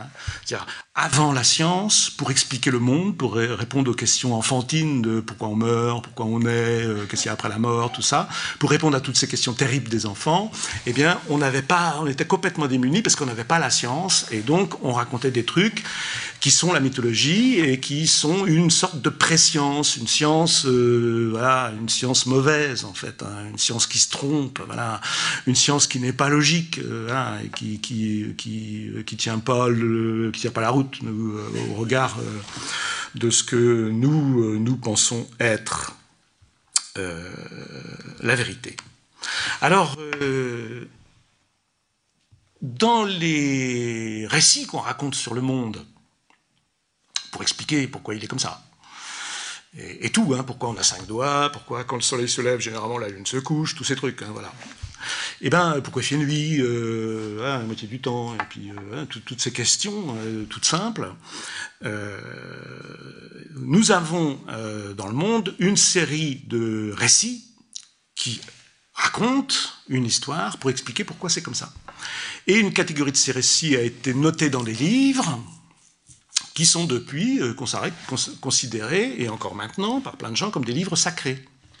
Donc la Bible, c'est une anthologie de mythes. Hein. le Coran, c'est une anthologie de mythes. Le Rig Veda, tout ça, tout ça c'est des anthologies, anthologies faites par plusieurs auteurs, entre parenthèses. Euh, et euh, au cours du temps, ça a pris du temps, mais c'est des anthologies, euh, c'est des recueils de contes. Hein, le problème, c'est que, évidemment, ces recueils de contes, servent de base, mais comme tous les mythes, pour euh, aborder le monde et pour euh, justifier l'état présent du monde, notre condition humaine, euh, tous ces genres de choses. Et ils sont associés, pour une partie du monde, à des rituels qui vont avec, à parfois une hiérarchie, une hiérarchie qui prend en charge les, l'observation des rituels, qui prend en charge euh, euh, la bonne conduite euh, en fonction de ce qui est écrit dans ces, en, fonction de ces recueils, de ces anthologies de mythes. Et du coup, c'est ce que nous appelons religion. Et religion, évidemment, si je prononce le terme, bah, il suffit peut-être de, lire un peu les journaux, d'écouter la radio, la télé, tout ça, pour voir que ce terme, actuellement, euh, disons, est source de problèmes. Et euh, donc, il est peut-être bon de se demander, avec un regard anthropologique évidemment, qu'est-ce que c'est que la religion? Outre le fait que c'est euh, quelque chose, façon d'être au monde, collective, qui s'appuie sur ces anthologies dont je parlais. Alors, euh, un bon moyen pour euh, aborder des questions de ce genre, de mon point de vue, euh, c'est d'utiliser, je l'ai déjà fait plusieurs fois pour déjà, l'étymologie. L'étymologie, c'est l'histoire des étymons. C'est un discours sur les étymons, c'est un discours sur les origines des mots. Hein. Alors attention, parce que l'étymologie, euh, il y a beaucoup de gens qui utilisent l'étymologie qui, pour, pour vous désinguer. Hein. C'est-à-dire que dès que vous avez une question compliquée, comme ça, ils sortent leur pistolet à étymologie et ils vous disent Ouais, mais l'origine du mot, c'est ça, et c'est ça que ça veut dire, point. Bon, oui, d'accord, mais à l'origine peut-être, ou à certains moments peut-être. Euh, bon, l'origine d'abord, est-ce qu'on la connaît? Et puis euh, les mots changent de sens, puisqu'on avait lu, qu'on a, déjà vu que le mot mutos, eh ben, ça désigne une histoire vraie, euh, plus que vraie, puisque c'est la vérité, tout simplement, et que maintenant nous utilisons, nous, le même terme pour dire c'est des cracks n'importe quoi. Bon, il y a bien eu une histoire du mot, donc même si l'origine du terme, elle est telle que je l'ai exposée, c'est pas le tout euh, du sens euh, du terme. Mais ça nous permet de réfléchir, de l'étymologie. Ça nous permet de voir que ce que nous croyions comme évident ne l'est pas. Et que si on regarde un peu dans le temps, l'évolution du terme, ça a beaucoup bougé, qu'il y a tout un tas de trucs autour qui bougent avec, et que tout coup, ça nous éclaire sur notre façon, parce que nous, nous sommes juste à une étape de l'évolution du vocabulaire, de la langue et, de tous ces trucs-là. Hein. Donc, euh, c'est pas, pas l'aboutissement. Hein. Ça va encore changer. Bon. Donc ça permet de, un peu de relativiser les affaires et d'avoir une position, une posture euh, anthropologique, c'est-à-dire euh, celle qui consiste à faire un pas de côté par rapport à ce que nous croyons être la vérité, c'est-à-dire d'essayer de nous déprendre de ce que je disais tout à l'heure comme étant un universel fondamental, l'ethnocentrisme, de penser que bah, nous, on a raison et les autres, ils, ont tendance à se tromper. Alors, religio, puisque ça, là, c'est pas un mot grec, il n'y a pas de mot en grec pour dire religion.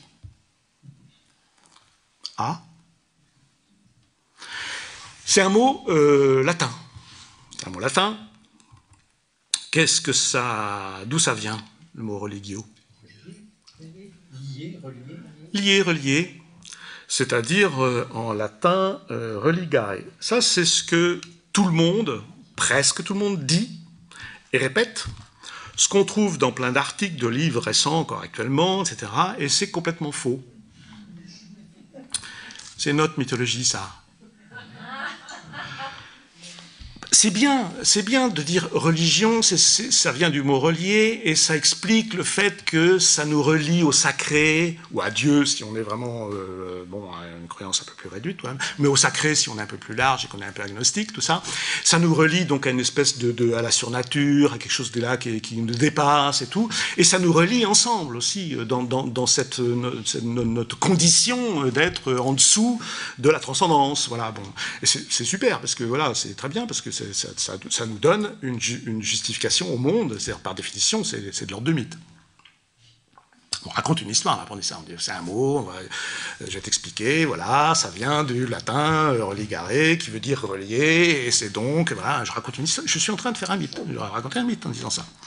Or, du point de vue linguistique, il y a quand même des, gens qui s'appellent les, linguistes, en gros, hein, qui, dont c'est le métier, là, du coup, de faire l'histoire des mots et euh, qui ont fait l'histoire depuis pas mal de temps.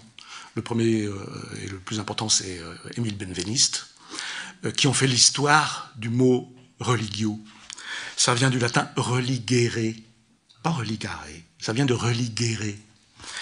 Et religio, en latin, si vous ne me croyez pas, ouvrez n'importe quel dictionnaire de latin, même un dictionnaire de lycée, hein, s'il en existe encore. Hein, eh ben vous, verrez que religio, ça veut dire scrupule. Point à la ligne. Ça veut dire scrupule. Au point que Plaute, je ne sais pas si vous connaissez Plaute, euh, il a écrit euh, des comédies, dans lesquelles d'ailleurs c'est intéressant, très intéressant Plaute, parce que très souvent c'est dans Plaute qu'on trouve les attestations, les, plus anciennes attestations, ou parmi les premières, de tout un tas de contes, de traditions, de légendes, voilà, parce qu'il a utilisé cette matière-là, lui, comme un plasma, comme une matière plastique qu'il a mis en forme à sa façon. Et Plaute écrit euh, à propos d'une invitation qu'il avait reçue de quelqu'un qui l'avait invité à dîner. Il dit de cet ami, il m'a invité à dîner, puis j'ai eu scrupule et j'y suis pas allé. Le mot qu'il utilise pour dire scrupule, c'est religio. dire si on traduit euh, mot à mot, il m'a invité à dîner, mais j'ai eu religion, je suis pas allé, ça le fait pas en français. Hein, mais religio, c'est le scrupule. Alors, il faudrait regarder qu'est-ce qu'on appelle la religion euh, romaine, mais en gros, c'est l'observation scrupuleuse des rites. Et ce n'est pas du tout un, disons, un ensemble de croyances. C'est l'observation scrupuleuse des rites, parce que si on n'observe pas les rites, si on ne fait pas comme tout le monde, en gros, euh, religio au sens grec, c'est faire comme tout le monde. Au sens latin, c'est faire comme tout le monde, hein, euh, d'un certain point de vue. Si on ne fait pas comme tout le monde, ça met en péril toute la collectivité. Hein. Si on fait des bêtises, si, voilà, si on n'observe pas bien les rituels, ça met en péril non pas soi-même, comme dans la religion chrétienne, fait une bêtise, bon, on se met en péril. Hein. Mais on va dire trois patards, quatre avés, et puis euh, ça va aller mieux. Quoi. Mais les autres, ils ne sont pas concernés. Ça ne concerne pas la chrétienté. Hein, euh, là, euh, c'est très différent, parce que je fais une bêtise, je n'ai pas bien observé les, rites. Là, ça met en péril l'ensemble de la société. C'est très très grave. Et donc, c'est scrupule. Et d'ailleurs, la, la, meilleure preuve, la meilleure preuve, c'est que le contraire de religérer, c'est négligérer, c'est négliger. Être négligent. Euh, bon, euh, on va faire ça, euh, hein, si j'ai le temps, tout ça. Ben non, ça, ça va pas. Il faut être scrupule, il faut bien observer la religio, il faut faire ça scrupuleusement. Alors comment se fait-il, une fois de plus, que ce mot a changé de sens au point que nous l'utilisons comme le mot religion que tout le monde connaît avec le sens qu'il a communément maintenant? Eh bien, il se trouve qu'à un certain moment donné, il y a eu une petite secte, les chrétiens, qui se sont montrés très peu scrupuleux euh, quant aux rites que euh, toute la communauté devait observer, et que du coup, ça a mis en péril l'ensemble de la communauté. Euh, en gros, du point de vue des Romains, bah, vous, pouvez bien croire ce que vous voulez, ça en fiche, quoi. Les dieux que vous adorez, c'est pour ça qu'en plus, les polythéismes, c'est super, parce que un dieu de plus, un dieu de moins, il vaut mieux un dieu de plus, en fait. Hein, voilà. Donc, on, on, envahit un peuple, ou voilà, on capture des gens, ils ont un dieu qu'on connaissait pas, bah, on le met dans le tas, c'est mieux, parce que comme ça, on sera peut-être mieux couvert. Hein, voilà, donc c'est, ça, c'est le polythéisme, c'est pratique, quoi. Voilà. Donc, on s'en fiche que là, le petit groupe là, ils aient un dieu euh, qu'on connaissait pas trop, tout ça. Bon, euh, bah, ouais, c'est bien en fait. Par contre, attention, les rites, il euh, faut faire comme tout le monde. Et s'ils font pas comme tout le monde, du coup là, ils sont superstitiosi, ils sont superstitieux.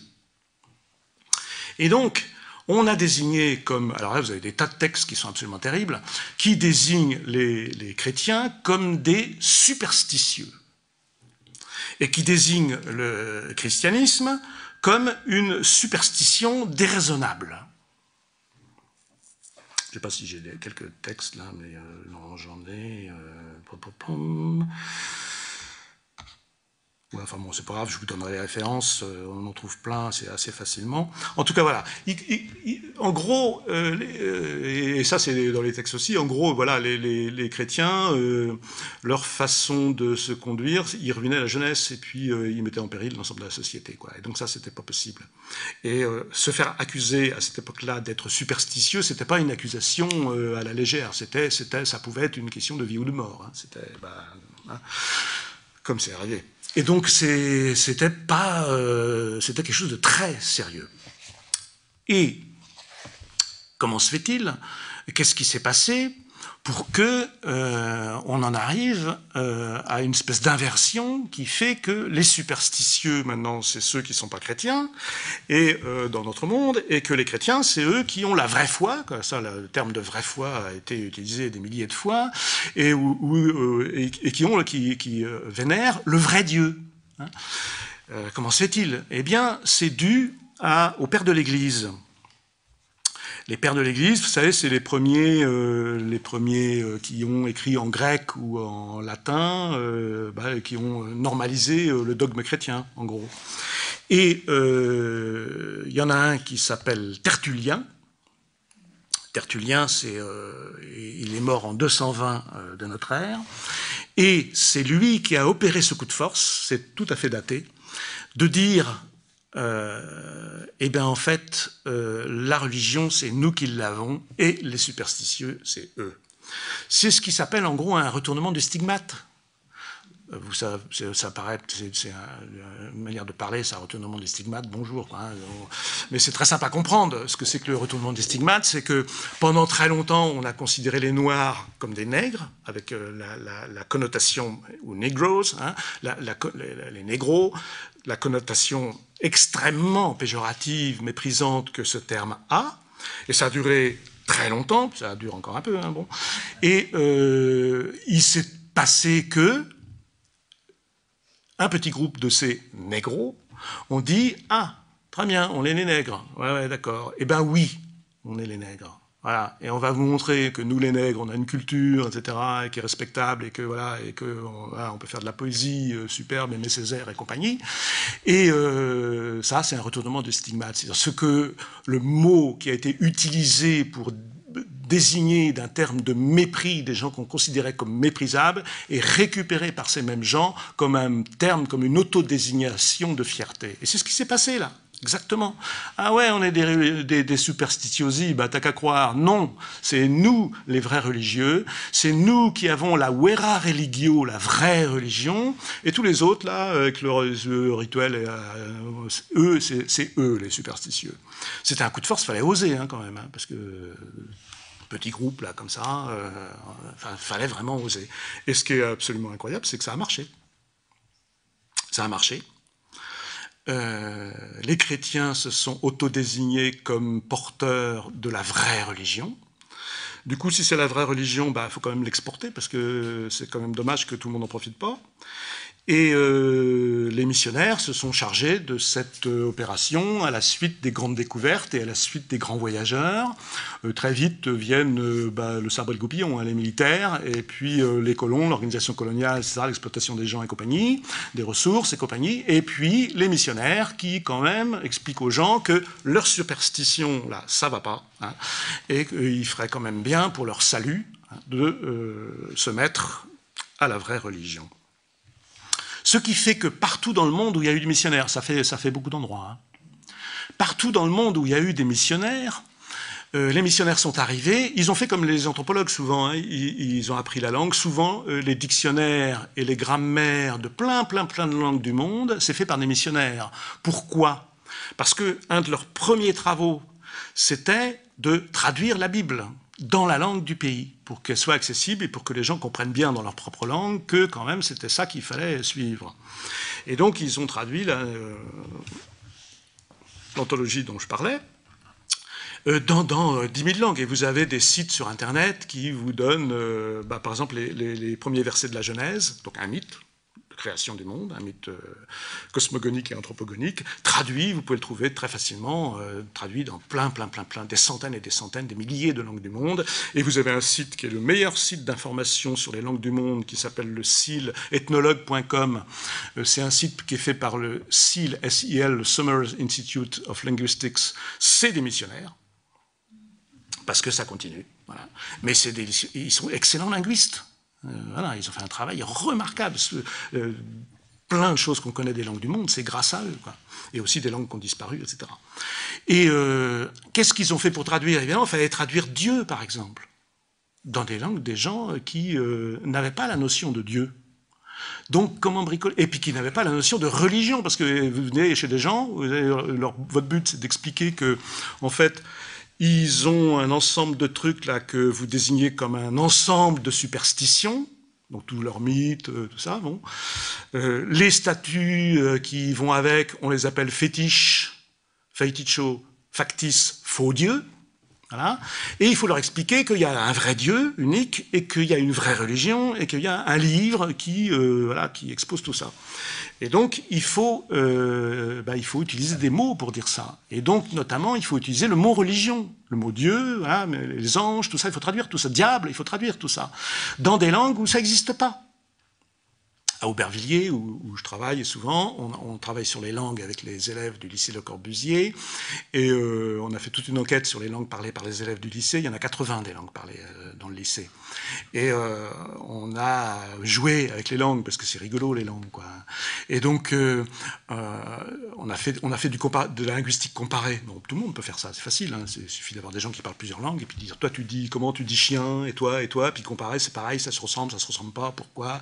Il y a des groupes de familles ça se ressemble, d'autres, ah ben, chinois, c'est complètement différent. Ah bon, bon voilà, peut-être que c'est pas la même famille de langue et tout. On peut faire de la linguistique comparée, comme de la mythologie comparée, très facilement, comme ça. Bon jusqu'à un certain niveau en tout cas, c'est vraiment facile. Et donc on a fait ça avec les élèves, et parmi les questions qu'on a posées, euh, dans le but de, pas, pas du tout euh, avec malice, hein, pas du tout avec une idée derrière la tête spéciale, autre que de faire de la linguistique comparée euh, intuitive, comme ça, comment tu dis Dieu Ou comment tu dis religion?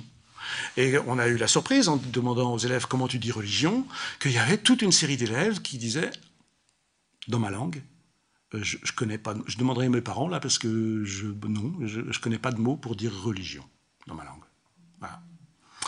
Et on s'aperçoit qu'en fait, quand on fait, alors ça c'était avec les élèves du lycée de Corbusier, faites-le autour de vous si vous connaissez des gens qui parlent plein de langues, ou, plein de gens qui parlent des langues différentes, euh, eh bien faites-le autour de vous, vous vérifiez. Euh, dans l'immense majorité des langues du monde, il n'y a pas de mot pour dire religion.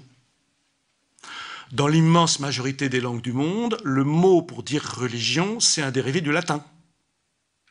En arménien, en russe, qui ne sont pas des langues particulièrement latines, hein, euh, mais dans le monde entier.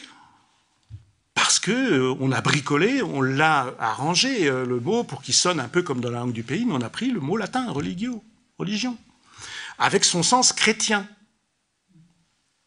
puisque c'est un mot chrétien au sens où nous l'utilisons actuellement. Sinon, ça veut dire scrupule. Et parfois, on a utilisé un mot de la langue, on, c'est les missionnaires, euh, qu'ils considéraient comme pas trop éloigné, où ils voyaient que ça pouvait marcher. Donc ils ont pris ce mot-là et lui ont donné un nouveau sens. Ce qui fait que si vous faites une enquête sur les langues du monde, évidemment, dans toutes les langues du monde, effectivement, on peut dire, c'est pas que la notion n'existe pas, on peut dire, on peut dire religion, on peut dire quelque chose qui va signifier religion au sens où l'on l'entend, mais ce n'est pas quelque chose qui vient de la langue. Donc ça vient soit du latin, soit alors très souvent, genre en turc, en persan, etc., c'est din, ça vient de l'arabe. Din, c'est le mot arabe. Si vous demandez à quelqu'un qui est arabophone comment tu dis religion, il va dire din. Euh, sauf que Eddin, euh, c'est un mot qui existe déjà en acadien. Euh, je ne parle pas de l'acadien de l'Acadie. Hein. Vous savez ce que c'est l'acadien avec deux K A-K-K-A-D-I-E-N. C'est la plus ancienne langue aphrasienne connue et écrite, connue parce qu'elle était écrite, sinon les pauvres acadiens, c'était en 3500 avant notre ère, bon, on n'a pas de témoignage oraux. Et euh, l'acadien, c'est une des langues aphrasiennes. Que sont les langues aphrasiennes? C'est une famille de langues, justement, qui comprend l'arabe, l'hébreu, berbère, euh, l'égyptien ancien, c'est une famille comme ça. Et en 3500 avant notre ère, le mot din existe déjà, Et il désigne le jugement. Il ne veut pas dire religion au sens où nous l'entendons. C'est le jugement. Euh, mais en arabe aujourd'hui, quand vous dites Yom Din, ça veut dire, il y en a qui savent? Yom Din, c'est c'est la fin du monde, c'est le jugement dernier. Yom, c'est le jour. Din, ce que nous disons, ce qu'on traduit usuellement par religion, non, c'est le jour du jugement. Le, le jugement, hein, le jugement dernier. Yom Din, ça montre bien que ce terme ne veut pas dire religion. Une autre preuve, c'est que ce terme a un pluriel dans la langue le, pluriel c'est Dayan, euh, pardon, Adian, il n'est pas dans le Coran. Alors que ce terme est utilisé également très longtemps avant la naissance de Mohammed. Il existe dans la langue. Il n'y a pas de pluriel. Ça veut dire qu'il n'y a pas de conscience de la religion comme quelque chose euh, commun à l'ensemble des peuples, mais qui diffère avec des dieux différents selon les peuples. Euh, un autre exemple, c'est que, euh, vous savez, le, nom d'Allah Allah a plusieurs noms, les, 99 hein, noms d'Allah, parce que le centième est, secret, c'est une tradition que vous connaissez sans doute. Un des noms d'Allah, c'est Ad-Dayan. Dayan, si je traduis, ça veut dire le rétributeur, c'est-à-dire celui qui juge, qui rétribue. Quand Yom Din, le jour du jugement. Dayan, c'est un des noms d'Allah. Sauf que Dayanu, c'est aussi un mot acadien. Acadien étant un genre, si vous voulez, d'ancêtre de l'arabe, hein, d'ancêtre de toutes les langues, la plus vieille langue de la famille à laquelle appartient l'arabe.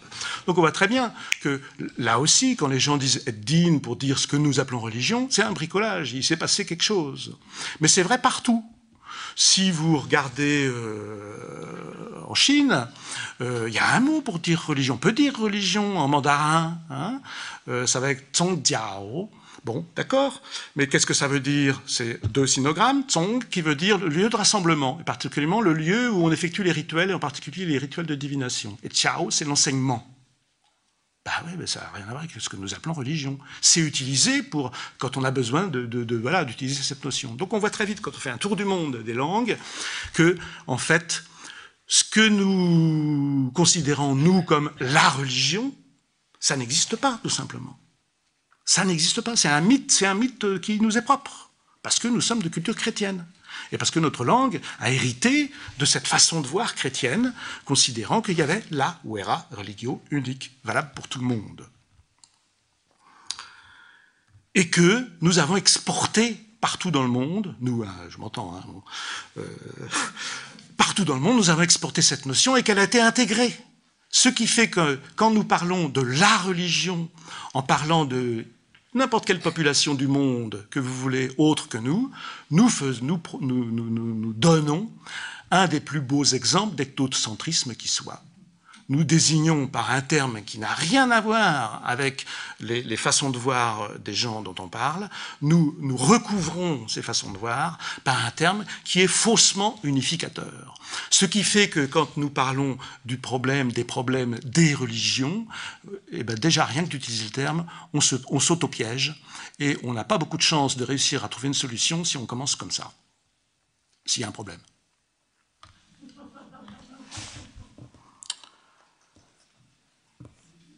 Alors il semblerait qu'il y ait des gens qui pensent qu'il y a un problème, effectivement. Euh, bah ouais. Euh, à moins d'être complètement coupé du monde, quoi. On voit bien qu'il y a quand même un paquet de gens qui pensent qu'il y a un problème. Et euh, puis je vais finir là-dessus. Hein.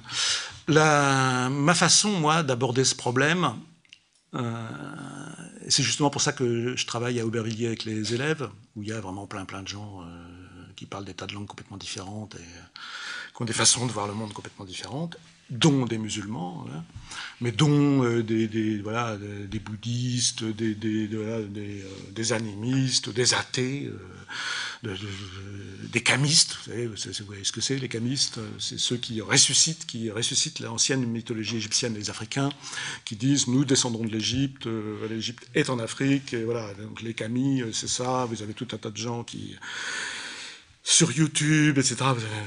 Pléthore de, gens qui tiennent ces discours. Il y en a euh, au lycée, voilà. Et donc évidemment, euh, tout ça euh, peut assez vite avoir tendance à chamailler, pour employer un terme gentil. Et, et puis à s'énerver un peu quand on leur expose, quand on, évidemment, comme vous avez tous entendu, évidemment, quand on commence à parler de Darwin ou des choses de ce genre, bon, ça peut vite se passer moyennement bien, voilà. Moi, je pense que si ça se passe moyennement bien, c'est parce que les gens ils réagissent mal et qu'ils euh, ont une, ils pensent que leur propre mythologie est meilleure que celle des autres, quoi. Bon là. Et le moyen de s'en tirer, c'est de dire bon, alors toi, euh, toi, toi, toi tu crois euh, tel truc, expose-moi, raconte-moi. Donc on va parler de l'origine de l'homme, par exemple. Hein. Est-ce que tu as quelque chose à dire sur l'origine de l'homme? Pas obligé hein, non plus. Hein. On peut s'en foutre complètement. Hein. L'origine du monde, la vie après la mort, la mort, tout ça, on peut s'en contre-fiche, so what, il n'y a pas de problème. C'est très bien aussi. Il se trouve que la plupart des gens s'en fichent pas complètement et qu'ils ils ont une histoire à raconter là-dessus et ils racontent volontiers quelque chose si on leur demande. Et, euh, on voit bien que quand les gens ont une histoire à raconter euh, sur ce genre de questions, ils n'ont pas trop envie de changer d'histoire. En gros, on peut dire, euh, d'un autre point de vue, qu'il y a deux genres de mythes. Il y a plein de conteurs et de conteuses là, donc vous savez ce que c'est que les contes étiologiques. ceux qui disent oui disent oui, mais ceux qui ne savent pas disent rien, donc je vais peut-être le dire quand même les contes étiologiques, étios c'est un signe en grec, les contes étiologiques, si vous voulez, c'est des, mythes, hein, des histoires qui racontent pourquoi les choses sont comme elles sont, mais sur un petit détail du monde. Pas les trucs, trucs massifs, genre l'origine du monde, de l'homme, tous ces gros trucs là. Bon, bon. Non, les petits trucs. Euh, pourquoi le pivert a du rouge sur la tête? Petit truc, bon, pas trop impliquant quand même. Hein. Et si je vous dis, bon, euh, voilà, le pivert, il a du rouge sur la tête parce que euh, un jour, euh, il est monté jusqu'au soleil, il a pris un peu du feu du soleil et il l'a ramené sur Terre. C'est un petit Prométhée ailé, quoi. C'est une, une, des variantes des mythes. C'est un mythe prométhéen, voilà, qui se raconte en France qui est très répandu. Euh, voilà, je vous le raconte pas, mais en gros, il est monté jusqu'au ciel, il a ramené le feu et il l'a donné aux humains. Mais pour porter le feu, il a porté sur sa tête, donc il s'est brûlé, donc il a du rouge sur la tête. C'est un petit mythe étiologique. Je vous le raconte, je vous l'ai fait très bref là, on peut le raconter beaucoup mieux que ça, plus long. on aura peut-être l'occasion un jour. Bon. En tout cas, je vous le dis une fois, j'ai pas besoin de vous le redire trois fois ou dans six mois de vous le rappeler, parce que vous allez vous en rappeler. C'est un mythe étiologique qui vous explique un petit détail du monde, super facile, marrant. Vous avez rigolé, il y en a plein qui ont rigolé. Bon, je vois rien, je a de marrant, mais bon, pas. Qui explique un petit détail du monde, qu'on retient facilement, qui n'est pas très impliquant. C'est-à-dire, je peux le raconter, euh, vous l'avez entendu. Euh, si je me promène avec un, petit enfant et que j'entends le cri du pivert et que je lui dis, tu sais, tu connais l'oiseau qui vient de faire ça euh, Eh ben, ça s'appelle un pivert. Et tu sais pourquoi Tu sais comment il est le pivert? Bon, jamais vu. Bon, il n'est pas si facile que ça à voir. Eh ben, il est tout vert, voilà, euh, et euh, Picus viridis, hein, ça vert. Et donc, il, et il a une tache rouge sur la tête. Tu sais pourquoi il a une tache rouge sur la tête? Vous racontez l'histoire, le gamin, il va s'en rappeler toute sa vie. Et euh, vous racontez ça, euh, je sais pas moi, à votre voisin. Votre voisin, il part faire sa vie en Amérique du Sud ou en Australie. Il peut le raconter s'il y a un, oiseau équivalent, évidemment. Mais s'il n'y a pas de pivert, il va bien euh, trouver un oiseau qui a aussi du rouge sur la tête, et puis l'histoire, ça va marcher. Hein. et ça, ça se fait tous les jours. Et voilà, c'est pas trop gênant. Et l'histoire, elle est sympa, donc euh, la peine vous l'entendez, euh, bah, vous la retenez, et puis occasionnellement, vous vous dire, elle est super cette histoire, je, vais la raconter aussi. Quoi. Ou vous vous dites rien, puis vous la racontez aussi ce qui se passe pour plein de contes, hein, pour plein de petits contes, en tout cas comme ça. C'est pas du tout impliquant. Ces histoires-là voyagent à toute vitesse. Voilà, elles voyagent tout le temps. Euh, voilà, c'est pas. On peut l'emprunter d'une culture à l'autre, d'une langue à l'autre. C'est comme les mythes sont toujours traduisibles, hein, parce que c'est des histoires. Peu importe les mots que j'utilise pour les dire, c'est mieux si je parle bellement, évidemment. Si j'ai une belle parole, c'est mieux pour ceux qui écoutent, notamment. Bon, mais voilà, je, peux le bafouiller, euh, pareil, voilà, et je peux le traduire, et ça va circuler dans le monde entier. Mais si j'ai une histoire sur l'origine de l'homme, et que c'est une histoire à laquelle je crois, parce que c'est un mythe, et eh ben, euh, et que je la raconte à quelqu'un qui en a une autre, euh, ça m'aiderait qu'il fasse l'échange. Hein. Il dit, ah, c'est sympa ton histoire, euh, toi, sur l'origine de l'homme. moi, je croyais que c'était Dieu, tout ça, premier jour, deuxième jour, troisième jour, là, le truc là, dans le livre, là. Mais non, c'est sympa ton histoire, je vais plutôt croire ça. Bah non, hein, ça se saurait, il suffit de voir la télé. Euh, pour voir que les gens qui tiennent pour une histoire n'ont pas envie de ce type, n'ont pas du tout envie d'en changer. Ils sont même prêts, euh, plutôt généralement, à convaincre les autres que c'est eux qui ont la bonne histoire et que les autres se trompent. Voilà, et c'est comme ça depuis euh, longtemps. Donc que faire? Parce que là, on n'y peut rien, c'est comme ça. Un truc d'observation, il y a des gens qui racontent des histoires, les autres ils racontent une autre, c'est pas la même, euh, ils se considèrent réciproquement comme des ânes, parce que les autres ils racontent des trucs, c'est n'importe quoi, et quand même c'est tellement important qu'il faudrait mieux qu'ils croient ce que je crois, parce que là, euh, sinon ça va pas aller. Donc euh, là, c'est, on a tout ce qu'il faut pour que ça finisse pas bien l'affaire. Hein. Que faire? Eh bien, la première des choses pour moi, c'est de dire, euh, parce que la question c'est est-ce que c'est vrai ou est-ce que les deux histoires sont vraies? Ben non, pas possible déjà. Bon, alors il ne reste plus beaucoup de solutions. Hein.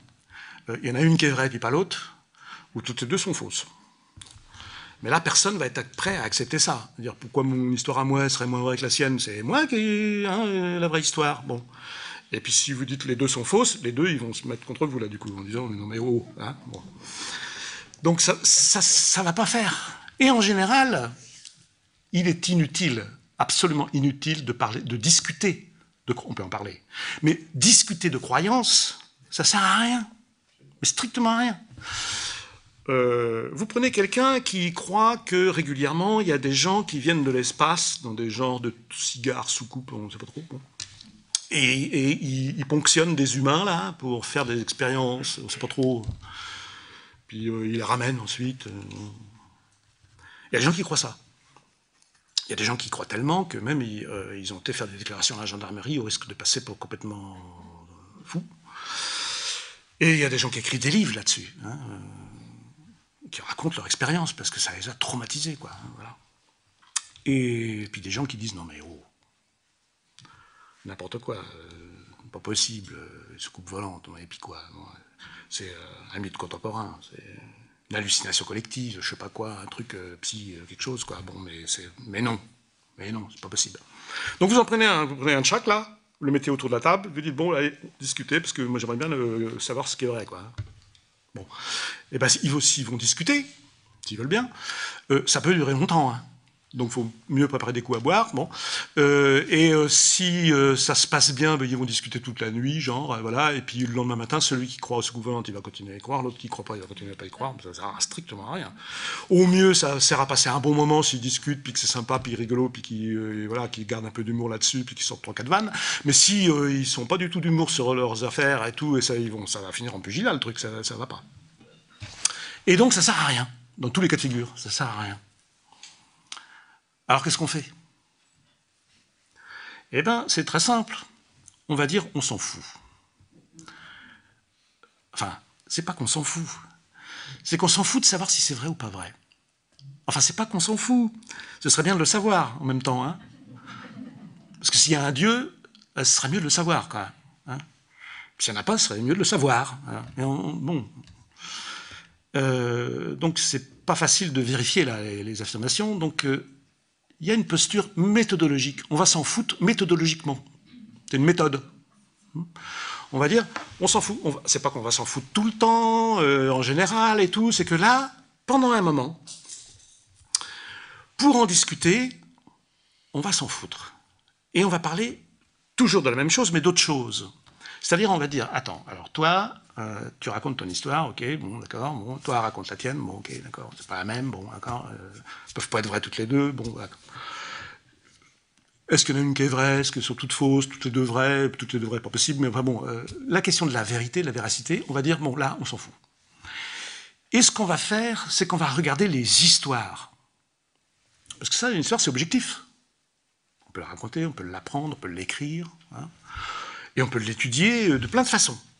Euh, parce que euh, voilà l'histoire, euh, par exemple le mythe que j'ai raconté tout à l'heure, on peut en comparant plusieurs, on peut ou d'autres, on peut s'apercevoir qu'à un moment donné il y a un renversement.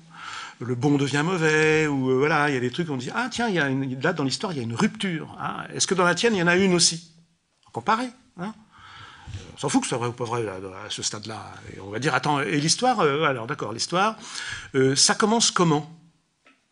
C'est-à-dire euh, comment, à quoi on reconnaît quand tu parles, dans le flux de parole que nous, avons tous, euh, à quoi on reconnaît, qu'est-ce que c'est quoi le signal qui dit à l'autre qui écoute, là, je suis en train de raconter un truc super important. Qui touche à l'origine de l'homme, du monde, tout ça Est-ce qu'il y a une phrase, une série de phrases, quelque chose dans, la parole elle-même qui va signaler que, attention là, je suis pas en train de raconter que hier soir j'ai rencontré ma copine et qu'elle était tombée, tombée de vélo et que du coup euh, on n'a pas pu aller au cinéma parce que c'était prévu. Je raconte pas un truc de genre. Je raconte un truc, attends, c'est autre chose, c'est un autre niveau d'histoire. Est-ce que dans la parole, dans l'histoire elle-même, il y a un truc qui le signale? Et toi, dans la tienne aussi? Bon, puis après, donc c'est une histoire super importante. Euh, l'origine de l'homme, excuse-moi, c'est pas rien. Bon, voilà.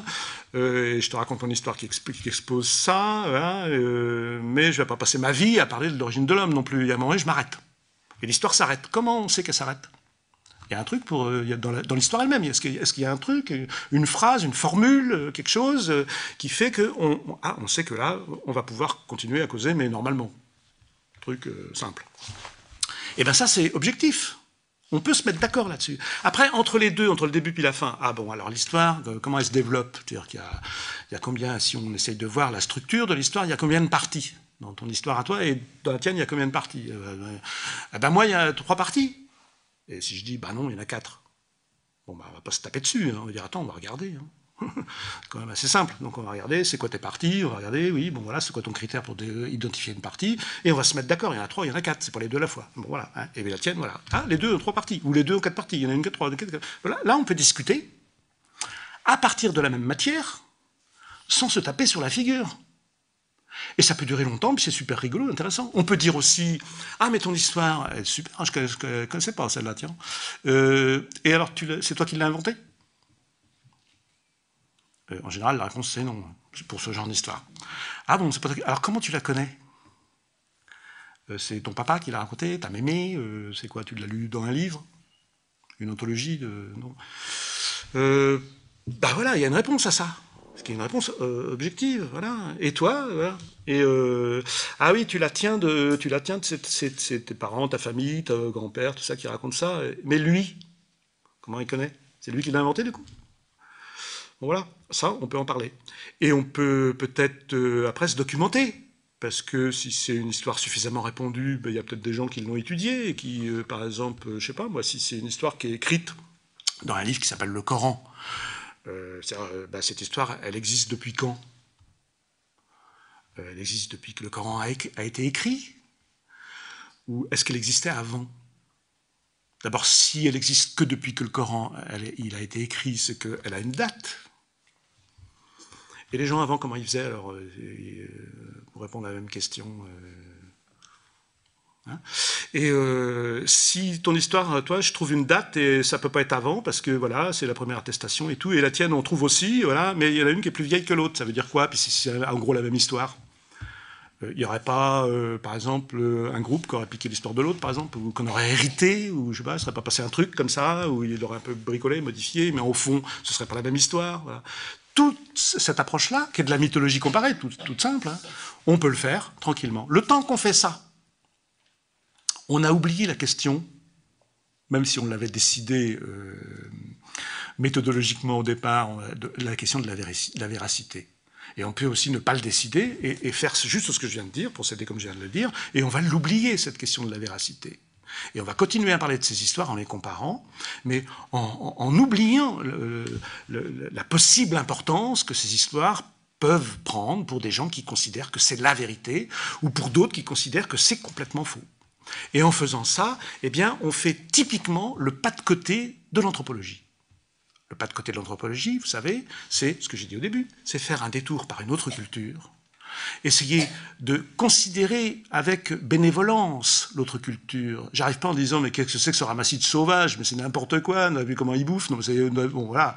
T'as vu la langue là On comprend rien ce qui, quoi c'est borborique. Non, je viens avec attention, avec bénévolence et je dis waouh c'est c'est pas ah, vous faites comme ça et tout. Ah, c'est intéressant. Je note. Voilà. Bon là j'écoute, euh, j'apprends parce que je savais pas et je me dis je viens pas en disant je sais tout. non, voilà. Avec bénévolence. Voilà. Et, et, et là on peut faire pareil avec ces histoires-là. C'est typiquement l'anthropologie, parce que du coup, ça va me permettre quoi? Ça va me permettre ensuite de reconsidérer, moi, ma propre position, en disant, ah ben c'est différent, comment se fait-il, en fait? C'est pas, pas forcément parce que j'ai raison, c'est peut-être qu'il y a eu un truc qui s'appelle l'histoire, en général, avec un grand H, qui s'est passé des trucs qui me dépassent moi complètement, et qui font que j'hérite ben, d'une toute une série de, choses, et l'autre, là, il hérite d'une autre série de choses qui sont voilà, pas les mêmes, quoi, voilà, c'est tout. Mais qu'au fond, peut-être que nous avons quelque chose en commun, qui est la croyance, par exemple que nous désignons communément par la croyance. Et l'incroyance, parce que ça va forcément l'un avec l'autre. On ne peut pas considérer l'un sans l'autre. Hein. Donc quand on fait comme ça, c'est complètement différent. Euh, pour reprendre mon exemple euh, des soucoupes volantes, euh, je la développe un peu parce que, bah, sûrement vous connaissez, mais euh, il y a des bibliothèques entières qui sont remplies, alors, notamment dans, le monde euh, nord-américain, mais en France aussi, il y en a plein, soit qui ont été traduits en français, soit qui ont été directement écrits en français, de gens qui vous racontent une histoire comme celle-ci. voilà, je rentre chez moi avec ma bagnole, vous nuit, je roule, je roule sur la route, personne, et pof, le moteur s'arrête et euh, les lumières s'éteignent, tout, je fais clic, clic, plus rien. Ah merde, la batterie, je sais pas trop, hein, bon, euh, au milieu de nulle part. Alors là, bon, euh, donc, bon, voilà, j'étais là, et puis, du coup, je, hein, je vois une petite lumière. je me dis, tiens, ça doit être une ferme. une ferme, je vais aller demander à la ferme s'ils n'ont pas des câbles pour la batterie ou un truc. Quoi. Bah, et donc je marche vers la lumière, et en fait, euh, plus je rapproche, je m'aperçois que c'est pas vraiment une ferme, c'est bizarre comme lumière un peu, c'est une lumière blanche, euh, hein, et puis en fait je m'aperçois que c'est une espèce de truc posé dans un champ, euh, hein, qui ressemble grosso modo à ben, un truc comme ça, là. Hein. Et bon, et j'approche, j'approche, et à ce moment il y, a une porte qui s'ouvre, il y a un truc qui ça coulisse, ça s'ouvre, il y a une échelle qui, qui descend comme ça, il y a un bonhomme qui descend, vachement bizarre le bonhomme, euh, tu vois, euh, grands yeux, pas de bouche. Et, et, donc il parle pas, mais je comprends ce qu'il me dit incroyable, un truc, bon voilà. Et il me dit de monter, et je, comprends ce qu'il me dit euh, sans, qu'il parle, incroyable. Et alors, donc, et puis je peux pas m'empêcher de, lui obéir, euh, je vais me barrer, mais j'ai la trouille et tout, mais je peux pas m'empêcher de grimper l'échelle, je rentre dans le, machin. Et euh, là, c'est très curieux, parce que c'est une lumière blanche partout, mais il n'y a pas de lampe, c'est un peu lumière de salle d'opération, complètement blanc, pas d'ombre. Et puis il y en a d'autres comme lui, là, qui sont autour, il m'allonge, puis je peux pas résister, quoi, très bizarre. Et il m'allonge sur une espèce de truc qui ressemble à une table d'opération. Et puis là, euh, je suis pas endormi, mais euh, je vois tout ce qui se passe. Ils, discutent entre eux. Ils sont pas de bouche, mais je comprends. Et puis euh, ils me trifouillent dans, dans, là, quelque part. Ils font des trucs. Euh, je sens qu'ils m'ouvrent en fait, mais, mais, ça me fait pas mal. C'est vachement bizarre. Et alors, et je sens qu'ils enlèvent quelque chose et ils remettent autre chose. Et euh, puis euh, ils me disent bon bah c'est bon, euh, voilà, euh, peut y aller. Euh, donc et avant, ah et avant de partir, ils me disent, ils me disent un truc super important. Et donc là, je redescends et tout, et voilà. Mais en fait, je raconte ça maintenant, mais en fait, j'ai tout oublié ce moment, parce que en fait, le lendemain, à l'aube, je me suis réveillé dans ma bagnole, enfin le lendemain, enfin plus tard, quoi, je sais pas trop, parce que j'ai pas vu le temps passer non plus. Hein. je me réveille dans ma bagnole, pourquoi je me suis arrêté là? Euh, Bon, euh, j'ai dû avoir un vieux coup de barre. Hein, bon, euh. et donc je tourne la clé, la bagnole démarre, et je rentre chez moi. Et ma femme me dit Tu peux me dire, là, depuis trois jours, où est-ce que tu étais passé? Trois jours, mais enfin, oh là là. Et donc, je me rappelais de rien, quoi, atroce, quoi. Et alors, petit à petit, en rêve, moitié en rêve, moitié trucs qui me revenaient, des images comme ça, j'ai pu reconstituer l'histoire. Il y en a qui vont voir aussi des, euh, hypnotiseurs ou des gens euh, pour, retrouver la mémoire et tout. Ils retrouvent la mémoire de tout le truc, ils reconstituent toute l'histoire. Et alors, oh, l'histoire, qu'est-ce que je fais? Je raconte ça, je raconte pas et tout. En même temps, il faut que je raconte parce qu'il se souvient aussi que, avant de partir, les types, lui avaient dit un message super important. Mais en fait, c'est important, c'est un message pour l'humanité. Alors, ils lui ont dit un truc du genre bon, euh, tu diras l'humanité, euh, si tu la rencontres, tu diras à l'humanité qu'en en fait, faut pas continuer comme ça, parce que si l'humanité continue comme ça, elle va se perdre. Hein. En substance, le message. Hein, Et donc, c'est super important quand même. Et donc, euh, du coup, euh, soit il fait des conférences, hmm, soit il, fait, un livre. Généralement, il fait un livre, parce que les conférences, de dire ça devant les gens en disant c'est moi qui l'ai vécu, ça, bon, c'est les gens qui ricanent tout le temps, bon, c'est pénible. Donc, préfère faire un livre, c'est bon, plus tranquille, et qui raconte ça. Et ils avaient des bibliothèques entières comme ça. Il y a des sociologues et des psychologues américains qui ont étudié ces gens euh, c'est des gens comme vous et moi, parfaitement normaux, parce qu'on va plus se dire, ouais, ils ont peut-être un petit, bon, pète au casque, et ben non. Non, ils ont un profil psychologique extrêmement varié, il n'y a pas de constante, il n'y a pas de constance, de constante euh, socio-professionnelle, tout ça, c'est des gens normaux. Et, euh, et, les gens qui vous racontent ça, en face, vous avez peur, ils vous disent, ça m'est arrivé. Donc vous faites quoi? Vous dites, non, c'est pas vrai. je te dis que ça m'est arrivé. Ah bah oui, mais vous vous y étiez pas, tout ça. Que faire avec ça encore, une fois de plus hein. euh, et, vous avez des groupes qui ensuite élaborent là-dessus, Raël, vous avez quelque chose, le mouvement raélien, vous avez des gens qui, pensent, qui, disent que ça leur est arrivé, ou un qui dit que ça leur est arrivé, et du coup ils montent tout, un mouvement et une religion, puisque les, les raéliens c'est devenu une religion. Euh, voilà, et ça prend une ampleur incroyable, quoi. Et, vous, vous êtes là en train de ricaner, mais ça ne le fait pas, parce que oui, il continue quand même, quoi. Donc que faire? Euh, eh bien, euh, dans l'histoire que j'ai racontée, il y a un détail qui tue. C'est l'échelle. Parce que, évidemment, les, extraterrestres, évidemment, ils viennent d'années-lumière et tout, ils ont trouvé le moyen de, traverser l'espace à la fond des gamelles beaucoup plus vite qu'à la vitesse de la lumière, ce qui fait que nous, on n'y arrive pas, ils y arrivent, tout ça, bon, voilà, je vous explique ça. Oui, ils ont un système de traverser les espaces-temps, blabla, donc ça, voilà, ils arrivent, et tout, donc, la technologie, je ne t'explique pas, quoi. niveau technologique, waouh, on peut même pas. Et les mecs, ils descendent de leur truc avec une échelle. Non, attends, euh, qui peut croire un truc pareil, quoi? C'est comme dans les mythes grecs, quoi. Tu, écoutes, un moment, puis à un moment tu dis non, ouais, oh ça va, quoi. Tu es en train de me raconter un mythe. Hmm. Au sens, c'est n'importe quoi. Bon, et donc, euh, là, je vous raconte une deuxième histoire, puis j'arrête. Euh, en Sibérie, vous avez des gens qui vous racontent, euh, et c'est les chamans qui racontent ça, qui vous racontent cette histoire, qui vous disent voilà, un jour, je quitte le village. Et je marche voilà, sur une piste, quoi, et très curieux, parce qu'à un moment donné, au milieu du chemin, il y avait une échelle. Je grimpe l'échelle. Qu'est-ce que vous auriez fait hein? Je grimpe l'échelle. Je grimpe, je grimpe, je grimpe, je grimpe, et j'arrive à une grotte. Une grotte en l'air. Hein. Et je rentre dans la grotte. Et c'était une grotte, contrairement aux grottes ordinaires, extrêmement lumineuse à l'intérieur. C'était une lumière comme celle du soleil qui, vient de nulle part et qui est là, qui éclaire tout. Et là, il y avait euh, Dali, pas le peintre, euh, la déesse de la chasse, qui s'appelle Dali. Et, euh, qui me dit, euh, voilà, euh, qui commence à me parler, je comprends ce qu'elle dit, euh, super, alors il faut voir la Dali, la super fille et tout, waouh, le mec, ils font, évidemment, il, peut, il peut pas résister à rien de ce qu'elle dit et tout, voilà, donc elle l'allonge sur une grosse pierre, elle commence à lui troufouiller des trucs, elle l'ouvre, mais bon, lui il est là, il sent rien, il sent qu'elle fait des trucs, puis il comprend ce qu'elle fait, mais il peut rien, il peut plus bouger, il est complètement en catalepsie là, elle lui enlève une côte, et elle remplace par une côte en bois ou en pierre. Hein, euh. et euh, après, elle lui dit euh, de redescendre. Mais avant, qu'ils disent à sa tribu qu'ils arrêtent de rompre tel ou tel tabou, généralement sexuel, parce que sinon, il n'y aura plus de gibier. Et il redescend, et en fait, euh, c'est pareil, en fait, il redescend, oui, mais en fait, il s'est euh, rappelé de rien, il s'est simplement endormi sur le chemin, et euh, il se réveille, et il a tout oublié, et petit à petit, ça lui revient, l'échelle, la grotte, Dali, le message. Et donc, il délivre à sa tribu le message, et c'est comme ça qu'il est devenu le chaman de la tribu. Voilà. Donc, je ne sais pas si vous croyez plutôt à la première histoire, ou si vous croyez plutôt que c'est la deuxième qui est vraie ou si vous croyez à aucune de ces histoires, vous pouvez pas croire que les deux sont vrais, ça m'étonnerait un peu quand même, ça me surprendrait de vous, hein, comme je vous connais.